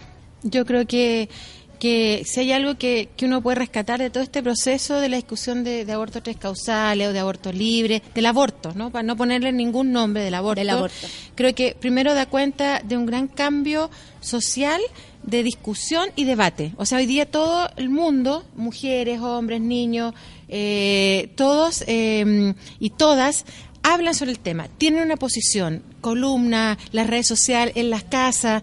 Yo creo que ahí hay un cambio que es sumamente fuerte en el país. Entonces yo creo que hoy día lo que estamos es contra es peleando contra una oligarquía, lo quiero decir en ese sentido, en el sentido más amplio, ¿no?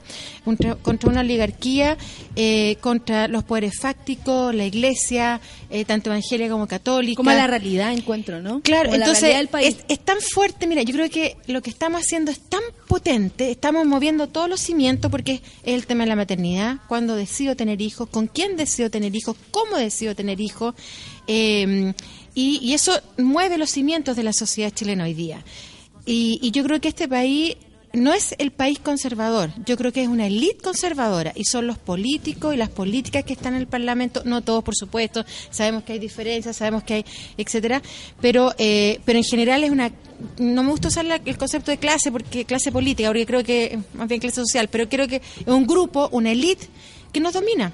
Entonces, forma de resistencia. A mí yo yo quisiera ver a 100.000 mujeres en la calle defendiendo este proyecto u otros proyectos. Quisiera ver a 100.000 mujeres en la calle y hombres, y hombres también, Por supuesto. no quiero dejarlos fuera, eh, defendiendo a nuestros niños y niñas por el tema del Sename.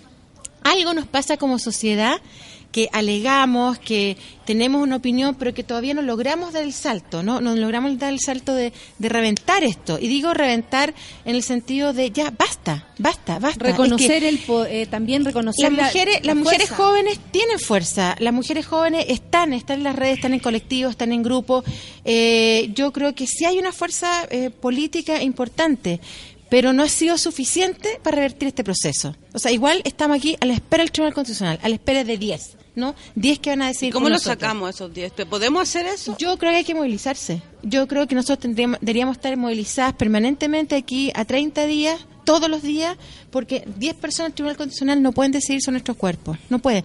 Porque yo no quiero abortos clandestinos. Yo sé que se va a seguir vendiendo el misopostrol y todo, Mm. pero yo quiero que la gente, las mujeres hagan el aborto en condiciones seguras, en condiciones amables, donde te apapachen, donde te acompañen, y ahí tomo la donde te palabra, enseñen te lo que está pasando con Mira, tu cuerpo para que en- después puedas cuidarte bien en- de todo eso. Yo conozco bien la situación de Uruguay y, y de México. Y sabéis que yo en México, en las clínicas que estuve, yo quedé sorprendida. Sorprendida. Primero la- se hace consejería colectiva. No es a menos que tú necesites un individual por un caso particular. Primero es colectiva. Te tomas el medicamento entre todas. Y después te llevan las otras pastillas para tu casa y te revisan en una semana más. O sea, hay un- una forma de mirar este proceso más colectivamente, eh, con mucho más cariño. Y las mujeres que llegan van decididas. Y la que no está decidida, bueno, va a hablar con una orientadora. Pero en esta cosa el acompañamiento disuasivo, que ya se tiraron 6 mil millones de pesos, va. ¿cachai? o Ya, no? yo creo que va por ahí se confía en la voz. se, conf- claro, se como- confía en la voz de la mujer. En la, Te en- vamos en a la hacer lobotomía, mujer. loca. Claro. Y yo creo que eso significa que hay, que movilizarse permanentemente. Así como los estudiantes se movilizaron permanentemente, tenemos un gran ejemplo.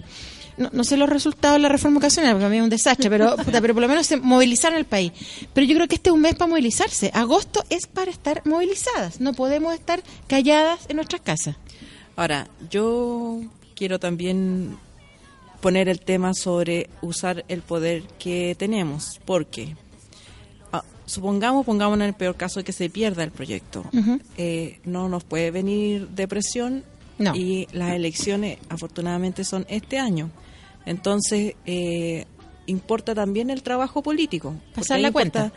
Importa más, eh, eh, no solamente la movilización en la calle, porque Sí. como hemos visto muchas veces, esa movilización no se traduce en poder. En votos. En- eh, Claro, ¿y cómo uno puede sacar a estos dos 10 señores, reformar el Tribunal Constitucional, eh, etcétera, etcétera? Es metiéndose eh, en la política. La política. Métase al partido que usted quiera, eh, pero métase, participe, vote, conozca los nombres bueno. de las, infórmese qué parlamentarios, cómo votó su Por parlamentario ejemplo, de su ¿qué distrito. parlamentarios van a la reelección? Claro. Después de toda esta gran cagada que quedó con el Exacto. descubrimiento de cómo Por- tenía lo- los Saldívar, por recursos. ejemplo, claro. Saldívar O sea, va. Saldívar va, que ha estado ya, eterno. No. viejo pasado a poto. Entonces, no sé, por No, ejemplo, ni olor claro, a poto tiene, concentrar, concentrar fuerzas para que Saldívar, por ejemplo, no sea reelecto. Un caso, no- no, digamos, no. Concentrarse, saber también, por ejemplo, él claro. va por tal distrito. ¿Quién va, Va por ahí? Talca, mm. Va por Talca, ya, amigos de tal. O sea, vamos a tener que estar eh,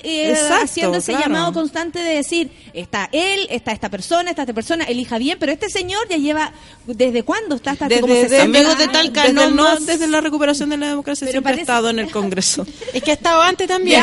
estuvo antes, pues no, sí, claro, fue ¿Se acuerda que ella Frey, estuvo a sí. favor del golpe militar? O sea, hay Sí, que recordarlo. Hay una caricatura que salía en, no me acuerdo si en el Clarino en la última hora, que se llamaba El Enano Maldito. Sí.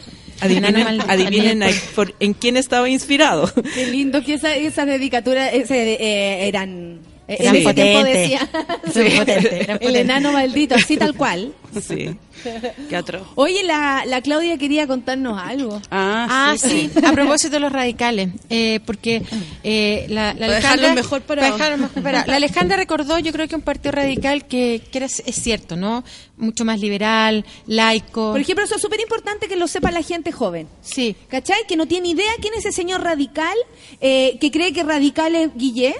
Y sería, y no, sabe no. que hay una gr- gran trayectoria y gran importancia del Partido Radical. Mi tío eh, Juan Esteban debe estar queriendo devolverse. De Mi abuela también. tumba, Mi claro. abuelo también se tiene que estar devolviendo. Porque no, no, o sea, gente que huyó de la dictadura, que gente que lo pasó mal, gente, o sea, me estoy hueviendo. Eh, y es bueno que sepan, ¿cachai? Es Porque que- hay personas jóvenes que no tienen ni idea de la construcción de los partidos políticos. Bueno, yo, o sea, ya la Alejandra decía cómo es la tradición del Partido Radical, ¿no? Con importantes gobiernos, ¿no? Que no solamente se reconoce harto el tema de la educación, ¿no?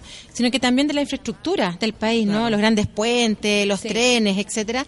Las Y empresas la- del Estado. Las empresas del Estado, la Corfo, Corfo, ¿no? claro. Que son como la- los hitos de los partidos radicales y que efectivamente era una tradición muy fuerte. Y después fueron disminuyendo y se la asociaba con bombero y masón, ¿no? Que es como la tradición sí, radical, claro. bombero y Sí. masón. Y después ya en la dictadura también se sostiene y se logran, incluso trabajan con los grupos que, que estaban en resistencia, no todos, porque también ahí... se El Partido Radical se dividió en dos partes, dividió. pero estos estaban en, en- como en el lote bueno. entre en el lote bueno. claro. Y después, bueno, eh, siguen en, en la concertación, sigue la nueva mayoría, pero no tienen, no, no es un partido fuerte hoy día. Y lo que pasa es que Guillé es como cercano a los radicales, pero no es militante radical. Y hay toda esta cosa rara que sí, que estoy, que no estoy, bueno.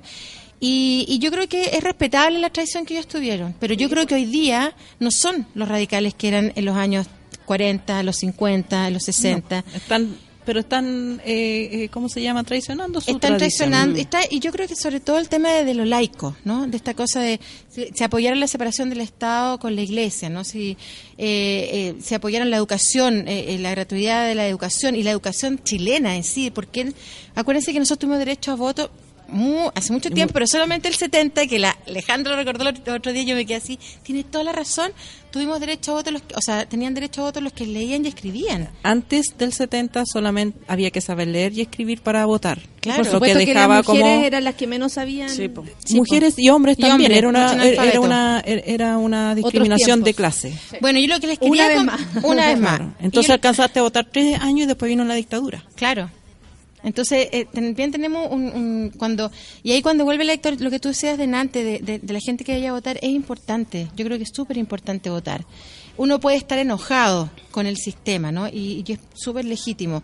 Pero también es importante que dejemos que se sienten en el Parlamento. Es súper importante porque son ellos o son ellas las que finalmente van decidiendo nuestras leyes, ¿no? Nosotros no podemos hacer las leyes en la calle, ¿no? Eh, por ahora, no sé, en tiempos más.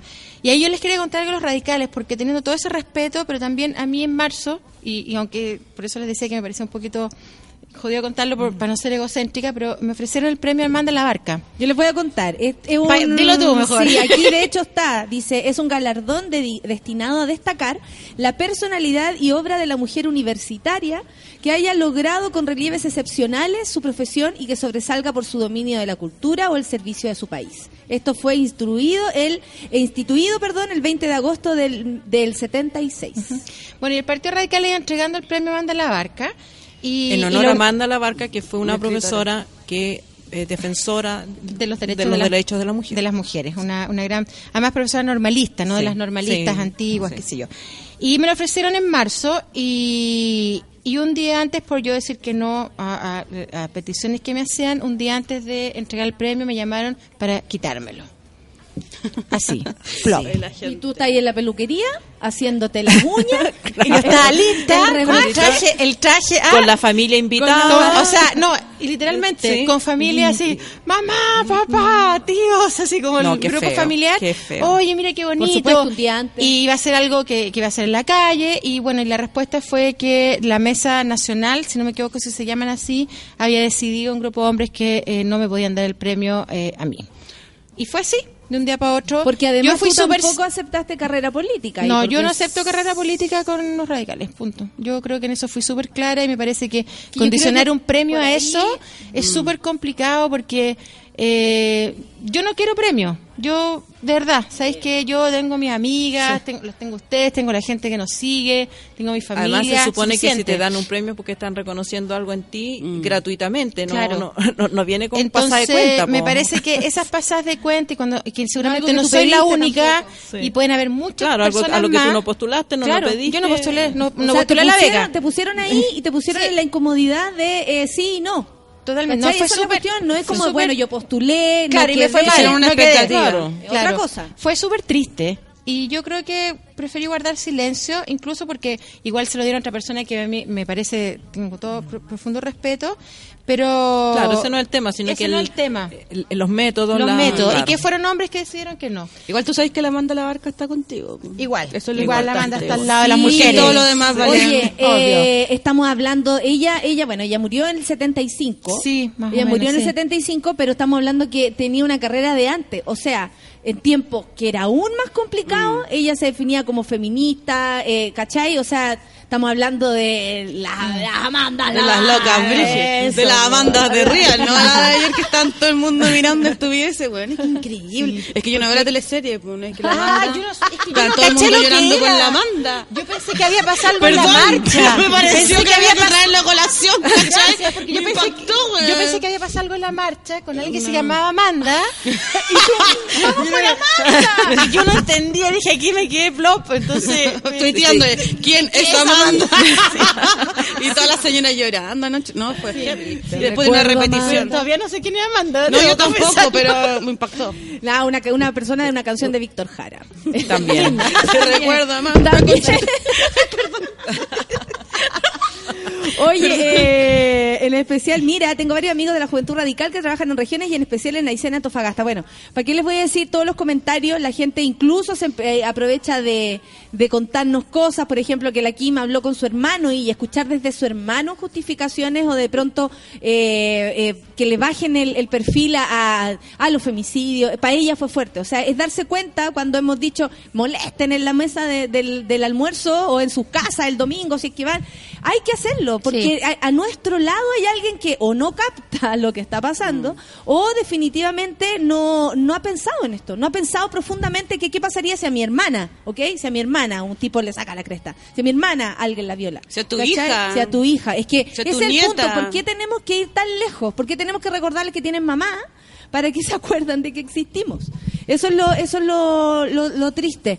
Eh, oye, eh, hemos tenido una mañana bacán, no sé, ¿con, con qué, qué más? ¿Qué es lo que viene? ¿Qué tenemos que hacer, eh, Claudia Dino? por favor? Mira, no- nosotros vamos, bueno, vamos a seguir trabajando en el Parlamento. Hay un compromiso, por lo menos, del- del- de, la Comisión Mixta de los Diputados que van a aprobar. Eh, suponemos que la- la- los senadores que van a estar en la Comisión Mixta también hagan lo mismo. Eh, no esperamos ninguna indicación nueva, ningún subterfugio, ni reglamento A, B, X, Z, que de verdad que no- nos sorprendemos porque hay un, hay un, ahí también hay un tema del lenguaje, que es un ámbito que en el cual no nos podemos meter porque no tenemos idea y es súper eh, cerrado, ¿no? Claro, súper críptico. Y que también, al ser críptico, también tiene que ver con dominación. Justamente Sí. lo hacen así para que uno no pueda entender lo que va a suceder. Claro, solo Hablando para iniciados, solo hablando para iniciados. Difícil. Hablando en difícil. Entonces, eh, En nosotros... difícil donde no debiera ser, porque el Parlamento es un órgano representativo, no es eh, eh, un laboratorio de estudio de química. Aparte Mm. que después abre la boca Boone y queda clarito. o sea, perdón.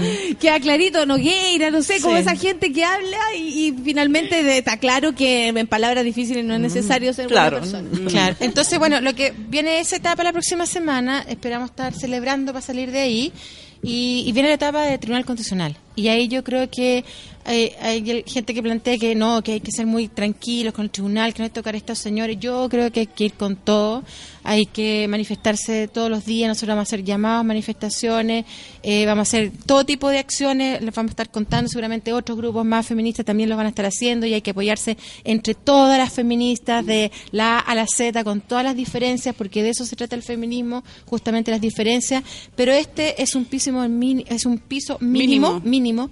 y eh, esperamos después tener, obviamente, un proyecto de ley de aborto libre. Eso es lo Pero que queremos Pero todos. depende también de la composición del Parlamento. Por Sí. lo tanto, es súper importante ir a votar. ¿no? Es que Exactamente. esta cosa no es... No, Movi- no, movieron el poto No, todo, no, ¿ah? Claro, no hay, no hay magia. No, hay, No, no, esto no es magia. No se, No. tras- no se traduce eh, voluntad a acción a menos que uno haga lo que tiene que hacer. Eso te quería pedir, Ale. Eh, palabras al cierre para, para partir eh, en esta mañana feminista.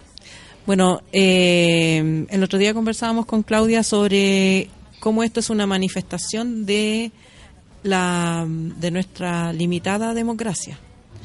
Porque eh, si uno mira las encuestas y, y- y- y- es probable que sea así, 70 o 80% de las personas apoyan este proyecto de ley, sin embargo el órgano que supuestamente representa esa voluntad popular no, no está reflejada esa misma proporción. Y eso es porque nuestra democracia tiene un montón de limitaciones que todavía, eh, eh, todavía en Chile no existe un hombre o una mujer, un voto. No está así construida nuestra democracia. No están representados todos. No están represent- o sea, nuestro Congreso es fundamentalmente hombres blancos que viven en tres comunas. Eh, Vitacura, Las Condes y Lo Barnechea tenemos que cambiar ese Congreso. Si no cambiamos el Congreso, vamos a seguir pegándonos con la piedra, con la pared, la cabeza en la pared. Vamos a hacer las marchas para allá, para esas tres comunas. No, estaría bueno. Saliendo Sí, los domingos, desconcentramos el saliendo centro, de los pues, Sí, pues. domingos. Saliendo los domingos. Saliendo Nos canta los gallo. Y se- y se- Nos juntamos en el cantagallo. Todas perdidas. Todas perdidas. Nos juntamos en el. Claro. Tomar el Uber, bueno, porque no tengo Y va- vamos a elegir sitios donde pongan el, el basural nuevo que se aprobó. Porque Además- porque además todo afecta en todo. que son es. todas las decisiones. Y todas también las el tema decisiones. del proceso constituyente, la asamblea constituyente. Hay muchas cosas que van ligadas. Van ligadas, Ojo con sí. eso. Eh, querida amiga, usted Nada, yo solamente quería, nos estamos despidiendo, Eh, agradecer como a la Claudia, pero también a todas las abogadas y activistas que han, han dado la cara y han puesto Sí. el cuerpo y se han prestado para todos estos insultos que le han dicho y que les van a decir todavía. Mm. Eh, no solamente la clase política, sino que las señoras de esa clase política, eh, hedionda poto también, eh, para poder llevar adelante causas como estas, pues que son súper necesarias, que son urgentes, y te lo digo como alguien que ha vivido esto. Muchas gracias a nuestro maravilloso panel feminista. Le quiero agradecer a la Andrea por su abrir su corazón, a la Alejandra por enseñarnos tantas cosas y por supuesto a la Claudia por no bajar los brazos. Porque si no es por ti y por todas las viejas que nos han eh, precedido. Gracias por lo de- posible, vieja. Y te lo digo con cariño porque Yo a una de mis mejores amigas le digo vieja. Sí, y para linda. mí, y yo quiero llegar a ser vieja lo antes posible para poder mandar a la chucha a todo el mundo y dejar de dar explicaciones. Eh, gracias. Muchas gracias a Miles, muchas gracias a todas las que están Y las queremos mucho, a de Miles las queremos a todas mucho. A todas las que están eh, de verdad saliendo a la calle, pasándolo mal, teniendo al pastor lo- eh, Poto encima, eh, en fin, eh, no se puede más. Pastor Poto, dile, ya Pastor basta. Poto, sí, Pastor Poto. Basta, Sí, basta. Y eh, vamos a apagar los micrófonos porque ahora la Alejandra nos va a contar por qué llegó así. Eh, Necesitamos saberlo, necesitamos saberlo. Y Son yo tengo diez- que contarles. Ya, Ahora se decidió, Se soltó. No, son las 10.29 y vamos a pasar después al, al maravilloso baño de mujeres. Ahora nos vamos con la Javi Mena, por supuesto, la joya. Porque aquí fue una joya, café con Atenzuela. Se vienen las imágenes al sol. Esa joya que un día encontramos, brilla solo en mi imaginación. ¿Dónde está la joya, joya, joya? Y la fortaleza natural.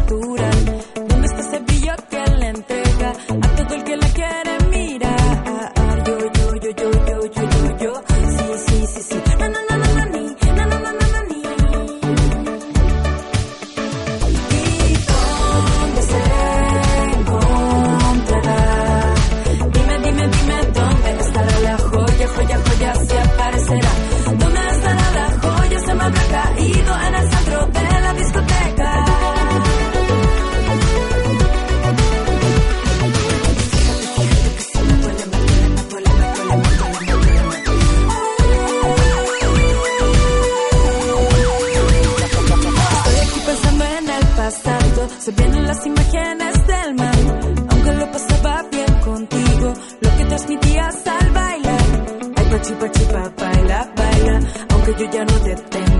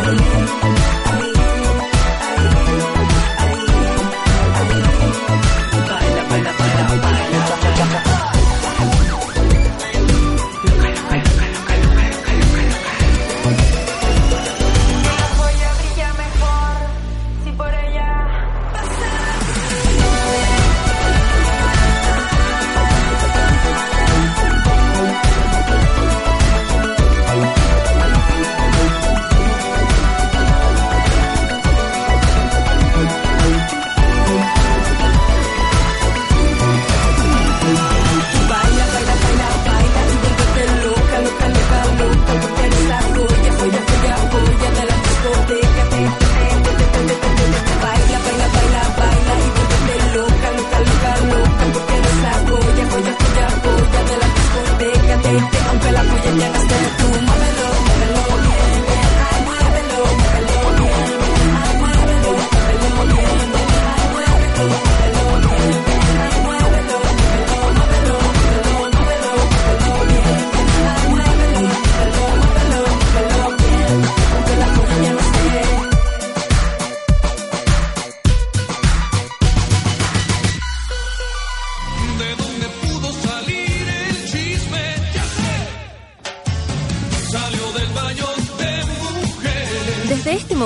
Natalia Valdebenito te invita a pasar al baño de mujeres. Entra con nosotros y descubre quién es la invitada de hoy.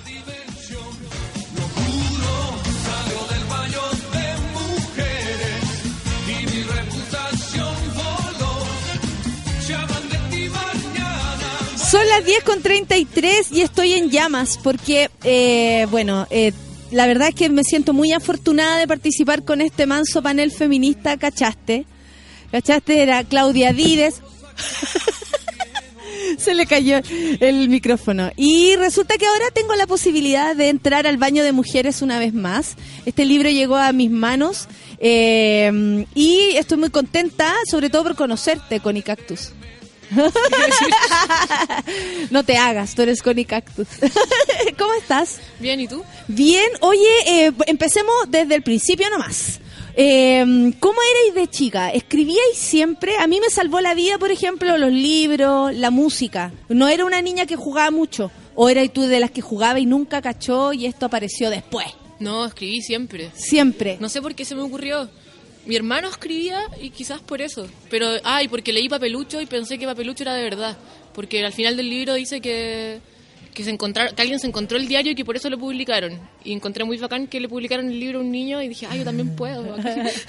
La dura. Y, y, por ejemplo, tu casa había que poesía, eh, más poesía de la que había en otros casos, porque tú entendís que vivimos en un país donde la lectura no es parte ni de la diversión, ni de los regalos. Uno a veces regala un libro porque no sabéis con qué más. ¿Cachai? ¿no? Como que es un país en verdad que no leemos mucho y tampoco eh, los papás leen mucho, o sea, tal vez los más viejos. En, ¿En mi tu casa, casa sí? sí leían, sí. Mi papá estudió castellano, aunque nunca ejerció, Buena. pero egresó de profesor de castellano, de pedagogía.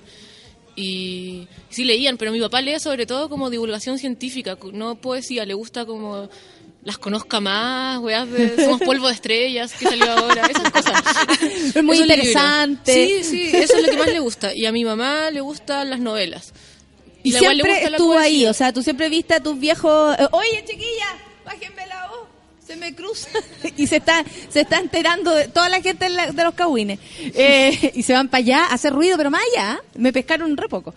Eh, eh, mira, leo por acá que este no es tu primer libro. No. Porque ahora viene Terriers eh, aquí a mis manos, pero antes sucedió con, bueno, mira, ¿por qué la escritora, a mí me gusta como cuando me ponen la, ¿querés saber lo que dice de ti? ya. Ya, ya, ¿por qué nos visita? Porque tiene un libro nuevo. Claro, porque tiene un libro nuevo, porque la escritora chilena Constanza Gutiérrez tiene 20 27 años, ahora chica, autora de la celebrada novela Incompetentes. ¿Qué onda? ¿Cómo fue esa, cómo es primero escribir así, sentarse a escribir un libro y qué pasó en ti, qué estudiaste, de, de dónde viene eh, la querida Connie? Igual no, novela suena muy grande y es una novel, como le dicen. ¿Qué le dicen? Es como...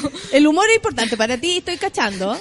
eh, es corta y hay una sola acción, pues son unos niños que están adentro de un colegio tomado y yo cuento cómo salen, nomás cómo termina eso. No pasa mucho, hay novelones donde te cuentan la vida entera. de Pero al parecer, eh, los comentarios y todo lo que pasó con tu... ¿Qué, ¿Qué onda es lanzar un libro, por ejemplo, que todos sepan lo que estuviste escribiendo tanto tiempo? ¿Es rudo o da, lo- o da igual? A ti te da igual. No, no me da igual porque me cambió la vida, conocí un montón de gente, entré en otro mundo, de repente era escritora. Eh, eh, Me encanta que lo diga de esa forma. pero Porque también puede decir, bueno, yo soy escritora, escribí una novela chica, pero novela, ¿cachai? Novela al fin. sí. Eh, Ay, entraste a este mundo como de los escritores. ¿Tú qué opinión tenías de ese mundo antes? no cachaba a nadie. Ya. Aunque estudié literatura, no conocía a nadie que escribiera. Eh, o amigos que escribían en su casa, igual que yo, y se le- me lo mostraban a mí, yo se lo mostraba a ellos. ¿Y no erais de, esa, de esas estudiantes de literatura que casi que es, es la mejor amiga de los profes? No, era porra y miserable, y no, no creo que me recuerden con mucho Ahí entusiasmo los tienen, profes. babosos. Sí, ahí Mira, ¿de quién te burlaste? Ahí tienen, tengo dos libros, dice Cami. Connie. Connie. Eh, es que eh, como es Gutiérrez, Sí, Camila Gutiérrez, me pasa siempre. eh, por eso me gusta más que le pone Connie Cactus. yo creo que ese debería ser tu firma. Así te sigo yo. De hecho, te vi y te dije, yo te sigo. Oye, y eh, a diferencia del primer libro a este, bueno, este es de cuentos. Eh, ¿Por qué decidiste cambiar a los cuentos? ¿Para contar historias como estas mini novelas? Como, como qué? ¿Qué, qué pasó? Nunca, ¿Por qué pasaste de o sea, siempre había escrito cuentos e incompetentes al principio era un cuento y estaba al final de un libro que era casi igual a este, pero no igual. que eran algunos de estos cuentos y otros, ahora sumé otros y se llamaba La educación básica y al final iba incompetentes. Y eran la mayoría sobre niños. Eh, pero después no me gustó ese libro que tiene un par de cuentos en Terriers y lo decidí no publicarlo y publiqué solo Incompetentes solo porque encontraba que podía funcionar solo y era un cuento más largo y está por párrafos y cada párrafo está en una hoja y encontraba tonto poner el final del libro de cuentos ese eh, no, no es un experimento pero eso que queda extraño al final Claro. que no era cuento y y después, y lo había mandado a varias editoriales. Eh, la educación básica, lo que Ya, se llamaba así. ya. Entonces me empezaron a preguntar y me decían, pucha, igual podéis rescatar algunos de esos cuentos, no todos estaban malos. Así que volví, agarré los que me gustaron, que eran un par, y, y le sumé otros y armé Terra. Oye, ¿por qué el mundo de los niños? ¿Tú lo miré desde afuera o desde tu visión como niña? Porque caché que me imagino que pueden haber varios como puntos de vista desde donde uno puede escribir. Eh, como, o- como la niña que fui, como lo que me gustaría que fuera, como lo que yo observo, ¿cachai? Como, ¿Cómo tú te paráis eh, y por qué eliges esos temas? No lo elegí, solo se me ocurren, no he pensado tanto. ¿Y por qué? Pero porque eso. se te ocurre. ¿Qué crees tú, en, en verdad? Porque uno a veces no sabe. A mí también me dicen, ¿cómo te ocurre tanta weá? Y No uno no sabe, ¿cachai? Pero también uno dice, bueno, tiene que ver con mi, con mi personalidad, tal vez. Son cosas en las que yo reparo. Lo paso mejor hablando con cabros chicos que con... ¿Me entendí o no? Como me doy cuenta que tal vez hay algunas características, y te lo digo así, porque sé que es difícil decir eso, pero que hay unas características que me pueden llevar a caer siempre en, un- en algunos temas o a elegirlos. ¿Por qué crees tú? Yo creo que al principio, que hace tiempo sentía que no tenía ninguna experiencia, tampoco es que ahora tenga muchas, pero cuando empecé a escribir estos cuentos, porque ahora tengo 27 y el, primer, el primero de esos cuentos, que es Arizona, eh, lo escribí a los 21, el primero que escribí. Ya. Es el segundo en el libro. Ya. Lo escribí a los 21, hay un par de los 22, otros de los 25. ¿Y tú te leías así y, te, y veis diferencia en tu pluma o en tus ideas? Desde los 21 a los 27. Sí, pero esos cu- los cuentos que me parecían muy indignos no los dejé. las cosas Nada que diera vergüenza, dejé, hija, claro. Obvio. Esos se salvaron. Y que es bien raro porque a uno le dejan de gustar las cosas como a los dos meses. Uno escribe un cuento y dice, este es el mejor que he escrito. Y A la mañana siguiente a veces me Sí, dicen, sí. Puta la wea mala. ¿qué? ¡Qué malo! Ya lo subí. ¿Qué hago ahora? Ya lo subí, lo voy a bajar. Oye, y de verdad el humor es parte... ¿Por, por qué? Porque, ¿Por qué elegir? Es, eh, o, bueno, yo creo que sale nomás. Es la forma en cómo uno se expresa. Eh, te veo a ti y cacho que tenís como esa mirada como de reírte de ti misma, ¿cachai? Como de novela, pero bueno, escritora, pero bueno, ¿cachai? Como que te, te reí un poco, ¿tenías esa visión constante? Sí, no veo por qué la gente se tomaría cosas en serio si se las puede tomar como algo gracioso. No todas las cosas se pueden tomar como broma, pero, pero si está la opción, no veo por qué alguien elegiría el lado serio Claro. en algo que se puede tomar a la ligera. Oye, pero también escribís sobre música. Sí. ¿Y qué onda la música en tu vida como, como no sé, ¿es, es tan importante como la literatura o, o es más como hobby? No, es muy importante, pero no quiero sonar tan engrupida. Le- le Ay, por favor, le el día para engrupirse, weón. ¿Cuándo, ¿Cuándo más? Aprovechemos. Se va a engrupir, se va a engrupir la Constanza Gutiérrez, así que no, no juzguen. Siempre, todo el mundo a juzgar. Da lo mismo, Eh, weón. sí, sí, es muy importante, pero yo no sé mucho de música, sé de músicos porque he leído toda mi vida revistas y, y libros, pero no sé, cuando traté de tocar la guitarra no le pegaba nada, no tengo ni un talento, soy pésima, un oído de tarro, no sé. Pero, pero sí fue lo primero que me llamó la atención cuando uno tiene... Bueno, más chica me interesaba escribir, pero como a los 12, cuando uno se convierte en un adolescente y descubre que puede ser cool o algo así, era lo que más me importaba. Y, como el impacto que me produjo la música cuando chica fue mucho más fuerte que el que me produjo la literatura. Ah, por supuesto. ¿Y qué crees tú que, te, que, por ejemplo, a ti te entregó la música? Yo siento que en algún, para compartir, yo siento que de algún modo como que me conectaba con, con alguien que yo no conocía de mí, que sacaba como emociones o que o me hacía escribir weá o me enamoraba más rápido solamente por escuchar eh, cierta canción, ¿cachai? Como, como esa estimulación así pf, Sí, a mí me pasaban dos cosas. Me estimulaba como... Era como una droga, creaba sensaciones Eh. en mí, en mi aburrido yo de 12 años y para adelante. Qué mierda esa. Y después también lo sentía como, bueno, como pasa siempre igual con la literatura, como un refugio. Como si en clase estaba chata, era como yo tengo esto, que son mis audífonos y está este secretito. Una vida paralela igual como... ¿Y cuál era tu música de, por ejemplo, de la adolescencia? Mm. Como para cachar así, ¿qué es lo que, de dónde venía y po? Porque uno pasa por Sí, cosa, sí. Igual siempre fui pop. Ya. Como que lo primero que descubrí como a los 12 o 11 fueron los Beatles y de ahí para adelante como que descubrí Inglaterra y Manchester y todo eso y, y me quedé ahí, me quedé como con Teenage Fan Club, con no sé, con las bandas de ese cassette del C86 de, Mm. de Enemy, weas así. Eh, pop, sobre todo pop. Pet Shop Boys, eso era lo que más me interesaba. El rock nunca se me ha dado tanto. No. Nunca me ha llegado. Qué bueno, nos salvamos de esa.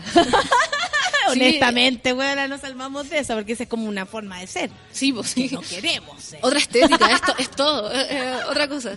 Oye, y ahora estoy presentando Terriers. ¿Cuánto te demoraste entre uno y otro, pero así tú, no en que cuánto salga, porque eso a veces... En los cuentos Eh. los escribo de un tirón, pero después los corrijo harto. No sé, eh, Chiquita Linda lo escribí en dos días, Arizona igual. La mayoría los escribo, tengo la idea y le- me siento a escribirla cuando ya la tengo.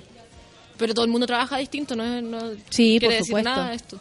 Oye, escuchemos música, Feluquín, ¿te parece? Estamos con la Constanza Gutiérrez en el baño de mujeres para hablar de Terriers, que es este cuento, este, perdón, este libro de siete cuentos. Eh, ¿Por qué Terriers? Porque leí en un, en un folleto que alguien me pasó en la calle que la- el terrier era la nueva raza de perros chilenos, la única raza chilena. Y decía, el terrier es un animal de patas cortas y muy aguerrido. Entonces, ah, yo quiero que mis personajes sean así. No sé si son aguerridos, pero son de patas cortas y son chilenos. Excelente. Constanza Gutiérrez acá, yo tenía muchas ganas de conocerte y de verdad, y sobre todo porque de pronto llega el libro a mis manos y digo, ¿qué es esto? Pero ¿por qué me llegó a mí en lo personal? Porque tú entenderás que eh, a mí me odian y me quieren. Entonces, regalo así como que recibo. No. Son las 10 con 44 y vamos a escuchar música por mientras estamos acá al Lord. Vamos a escuchar, porque nos gusta el pop. Nos gusta el, pop, loca. 10 con 44, café con Atenzuela.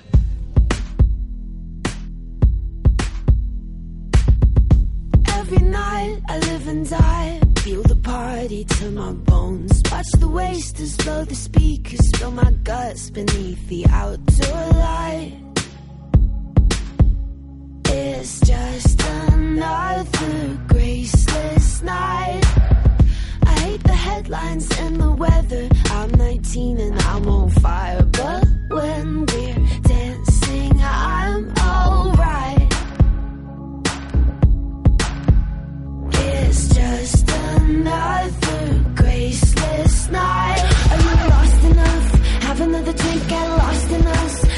How we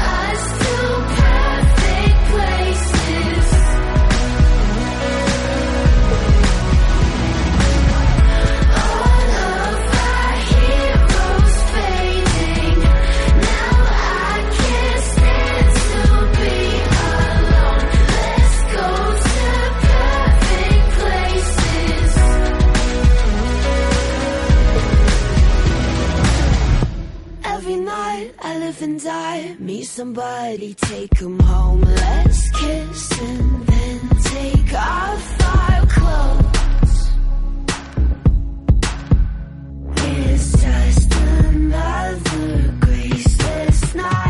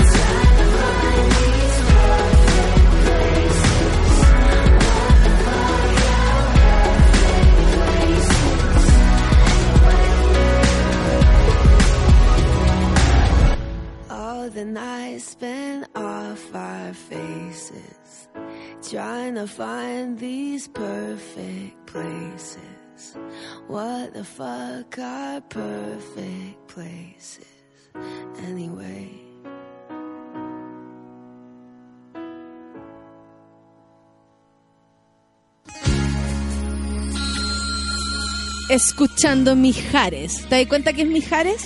Muy pop. Esa es la de salió del baño de mujer. Seré sincera, no me di cuenta. Seré sincera, me encanta. Porque podría decir, sí, obvio. Oye, mira, la gente comenta tu, eh, tu venida, por supuesto, hay gente que quiere leer el libro y está muy contento por el día de hoy porque en verdad hemos tenido así un programa muy, muy lindo. Eh, ay, escuché bien, dice la Daniela, le dijo pop a los Beatles, la amé. Nos asustamos un poco porque hay gente que dice, pero ¿cómo? Sí, pensé que alguien me iba a decir como, no, ¿cachai? Ni Helter Skelter, muérete. bye. Con Cactus, bye. Kim dice, qué ternura el por qué el nombre del libro, necesito leerlo. El Pipe dice, muy buena onda la Constanza y se ríe. Risas. Yo también me río. qué contigo, bueno, Pipe. qué bueno. Amo a la Connie Cactus, un amor distante pero de los buenos. Fernandita Toleo, ¿la conoces? Ah, sí, A la esa sí la conoces. Esperaba que estuviese aquí. Hoy nuestra día. pancito con sueño, pues tú cachai que ella es amada por nuestros monos y monas porque pan con sueño no puede más. Yo quería comprarle mermelada de naranja hoy día, pero no vino. Venía con mi platita lista. de la llanara. Qué orgullo ver a la Connie tan seca, siempre sureña, un abrazo apretado. ¿De qué parte del sur eres? De Chiloé, pero después viví en Temuco, porque mi familia es de Chiloé, así que soy una... O sea, de Chiloé de Temuco, entonces soy una chilota falsa. Llegaron cuando mi hermano, que ahora tiene 34... tenía- Chilota de Temuco. Tenía un año, de ahí nací yo y nos quedamos allá hasta que yo tenía 15. Después nos fuimos. Oye, ¿y, y después se vinieron para acá? ¿O se- Temuco. Temuco. Y después yo vine para acá porque quería estudiar literatura y no hay literatura en ninguna otra parte de Chile. Qué horror. Oye, ¿y cómo, cómo eh, rico salir de Temuco para venir a estudiar? O, ¿O que lata que allá no estuviese también la carrera de literatura, por ejemplo? ¿Te habría gustado estudiar en el lugar? No, porque odiaba Temuco cuando estaba allá, ahora me gusta. Eh, pero era un adolescente. Eh, porque me gustaba mucho Castro. Me encantaba Castro y tenía mar y después echaba de menos el mar y echaba de menos a mis amigas. Pero después me hice un grupo de amigos bacán en Temuco y ahora cuando voy es bacán ver a mi mamá y a mi hermano y... Tu mamá que no le gustó mucho que dijeras que solo escucha novelas. No, no, Solo no, lee lo sé. No, mi mamá leía poesía. Y La mamá de Connie, por supuesto que lee poesía. le quiero mandar un saludo porque me está escuchando, pero no me ha dicho nada, así que no, no, no pongas palabras en la boca de mi madre. Ay, qué bueno, qué bueno. Oye, eh, me cayó muy bien la invitada, dice el Verde Conel. Eh, muy buena onda, amo el rock y me gustan varios artistas pop también. Mira cómo ahí se- la, la dejamos. No era por ofender a nadie. Al contrario, que nos carguen los rockeros es otra cosa. no nos gustan. Para nada. Oye, eh, ¿qué es lo que... Ya, esto es presentar el libro, es el 10 de agosto la presentación. ¿Dónde va a ser? En el Mavi. Perfecto. ¿Y tú nos puedes mandar todas esas coordenadas para ver si alguno de los monos quiere ir? Porque yo cacho que vaya a estar ahí, vaya a poder firmar. Sí, Eh, y voy a subir todo también porque no han hecho un flyer ni nada y me pueden seguir en Instagram en Connie Cactus y ahí pueden ver todos los datos de mi lanzamiento. Muy bien. ¿Y, y ya no es con llavecita? No, nunca tuvo llavecita. ¿No? ¿Nunca tuviste? No. Ay, que a mí me da una plancha a veces pedirle como, ¿quiere ver tus fotos? Sí, a mí ¿Hay también. cachado eso como, ¿puedo sapear? Y me es da, como eso, Me ¿no? da pica cuando me siguen y tienen llavecita y es como, weón, me querís sapear a mí y yo ahora no te puedo sapear a ti. Te tengo que pedir pe- permiso para sapearte. Ni un brillo. Eh, ¿esperáis, ¿Qué esperáis, por ejemplo? Yo eh, siempre me hago esta pregunta porque no me la puedo responder. Pero, ¿qué esperáis eh, escribir eternamente? ¿Te veías así, onda, en una casa, en Temuco, eh, lloviendo, tú escribiendo para siempre? ¿O cómo, cómo, cómo la ves? He escrito toda mi vida, así que me veo escribiendo siempre. Y me imagino ahora que voy a publicar, siem- publicar siempre, no todo, pero, pero siempre, pero no, no sé, uno nunca sabe. ¿Qué Pero puede pasar? sí, pero por sí, además no sé hacer otra cosa. ¿Sabéis qué? Cuando a mí me preguntan, oye, pero no te... No, porque no sé hacer otra cosa y, y la verdad soy demasiado feliz, por lo menos ahora es lo que hago, entonces, Sí, ¿para sí. qué? A mí me gusta, me, me ha gustado publicar porque he conocido a mucha gente del mundo de los libros que ha sido bacán, que me han caído bien, con la que lo paso bien, así que... Qué ¿por- buena, por qué se, te abrió un mundo también interesante, pues yo cacho que uno ahí entre medio, entre, entre esta gente que tal vez lleva más libros, o en el caso de, no sé, actores o actrices que tienen una, uno aprende tanto, puro mirando nomás a veces que es- es súper bacán. Por fin la escucho, dice el Guillermo. Muchas gracias por estar ahí. Oye, eh, después de Terriers, ¿viene algo en especial? ¿Tenéis como eh, listo o ahora paraste, vas, vas a hacer esto o estáis en construcción de otro libro? Hay cosas que van a salir, pero que no son libros de. No son cuentos ni nada.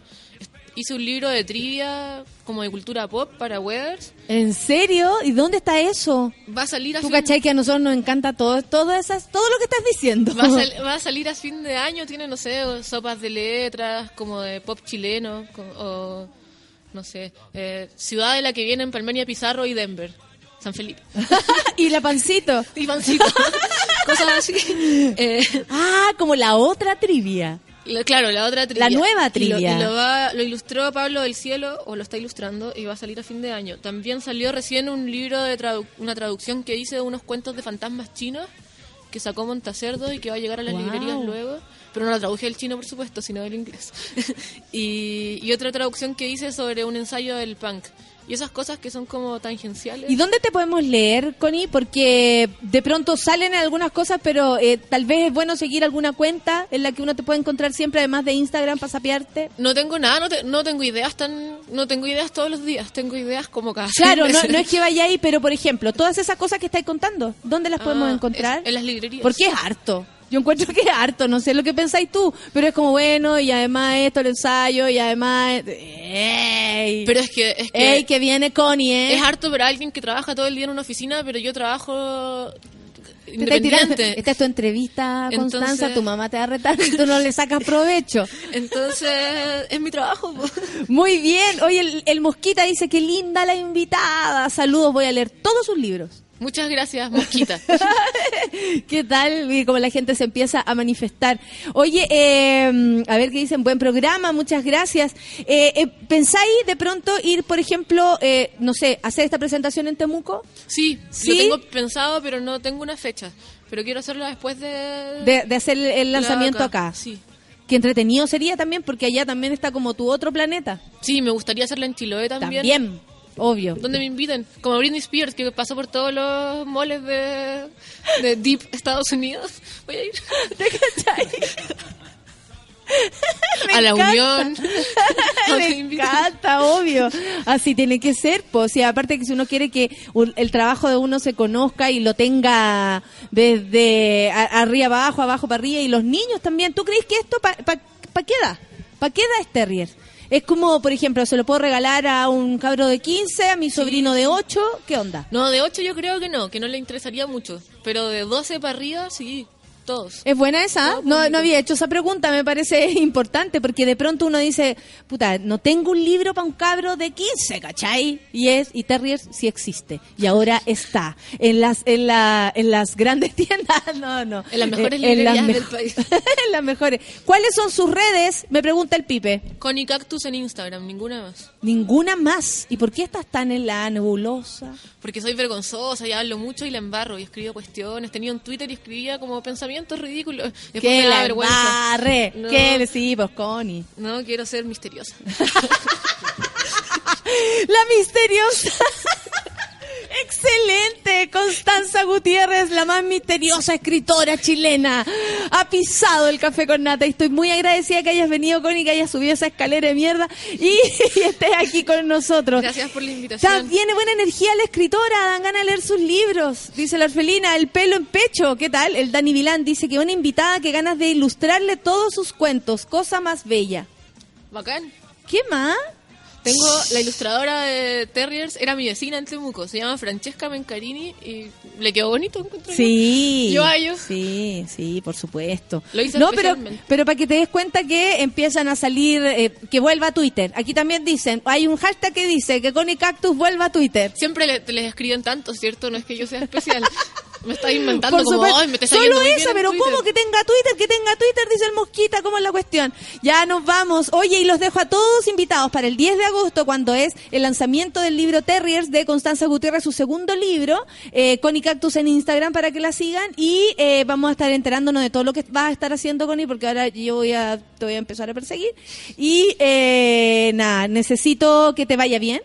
y necesito decirte que muchas gracias por haber venido, por tu buena onda y por, eh, eh, por supuesto, mm, eh, como mujer, nada, pues, lanzar nomás un libro y qué tanta, weá.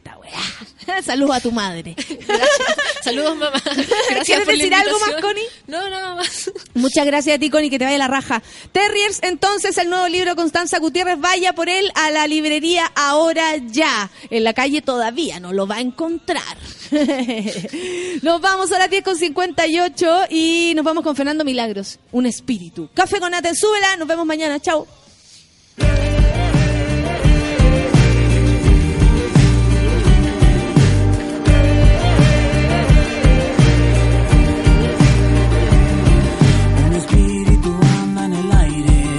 Pasea por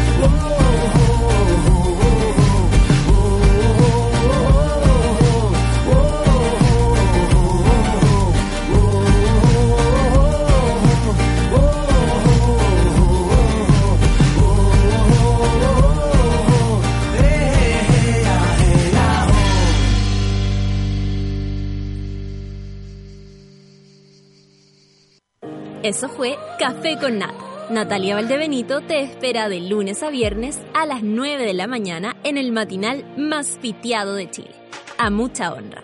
Solo por Sube la Radio. En otra sintonía. Café con Nata fue presentado por Atracción Hyundai con hasta un 21% de descuento.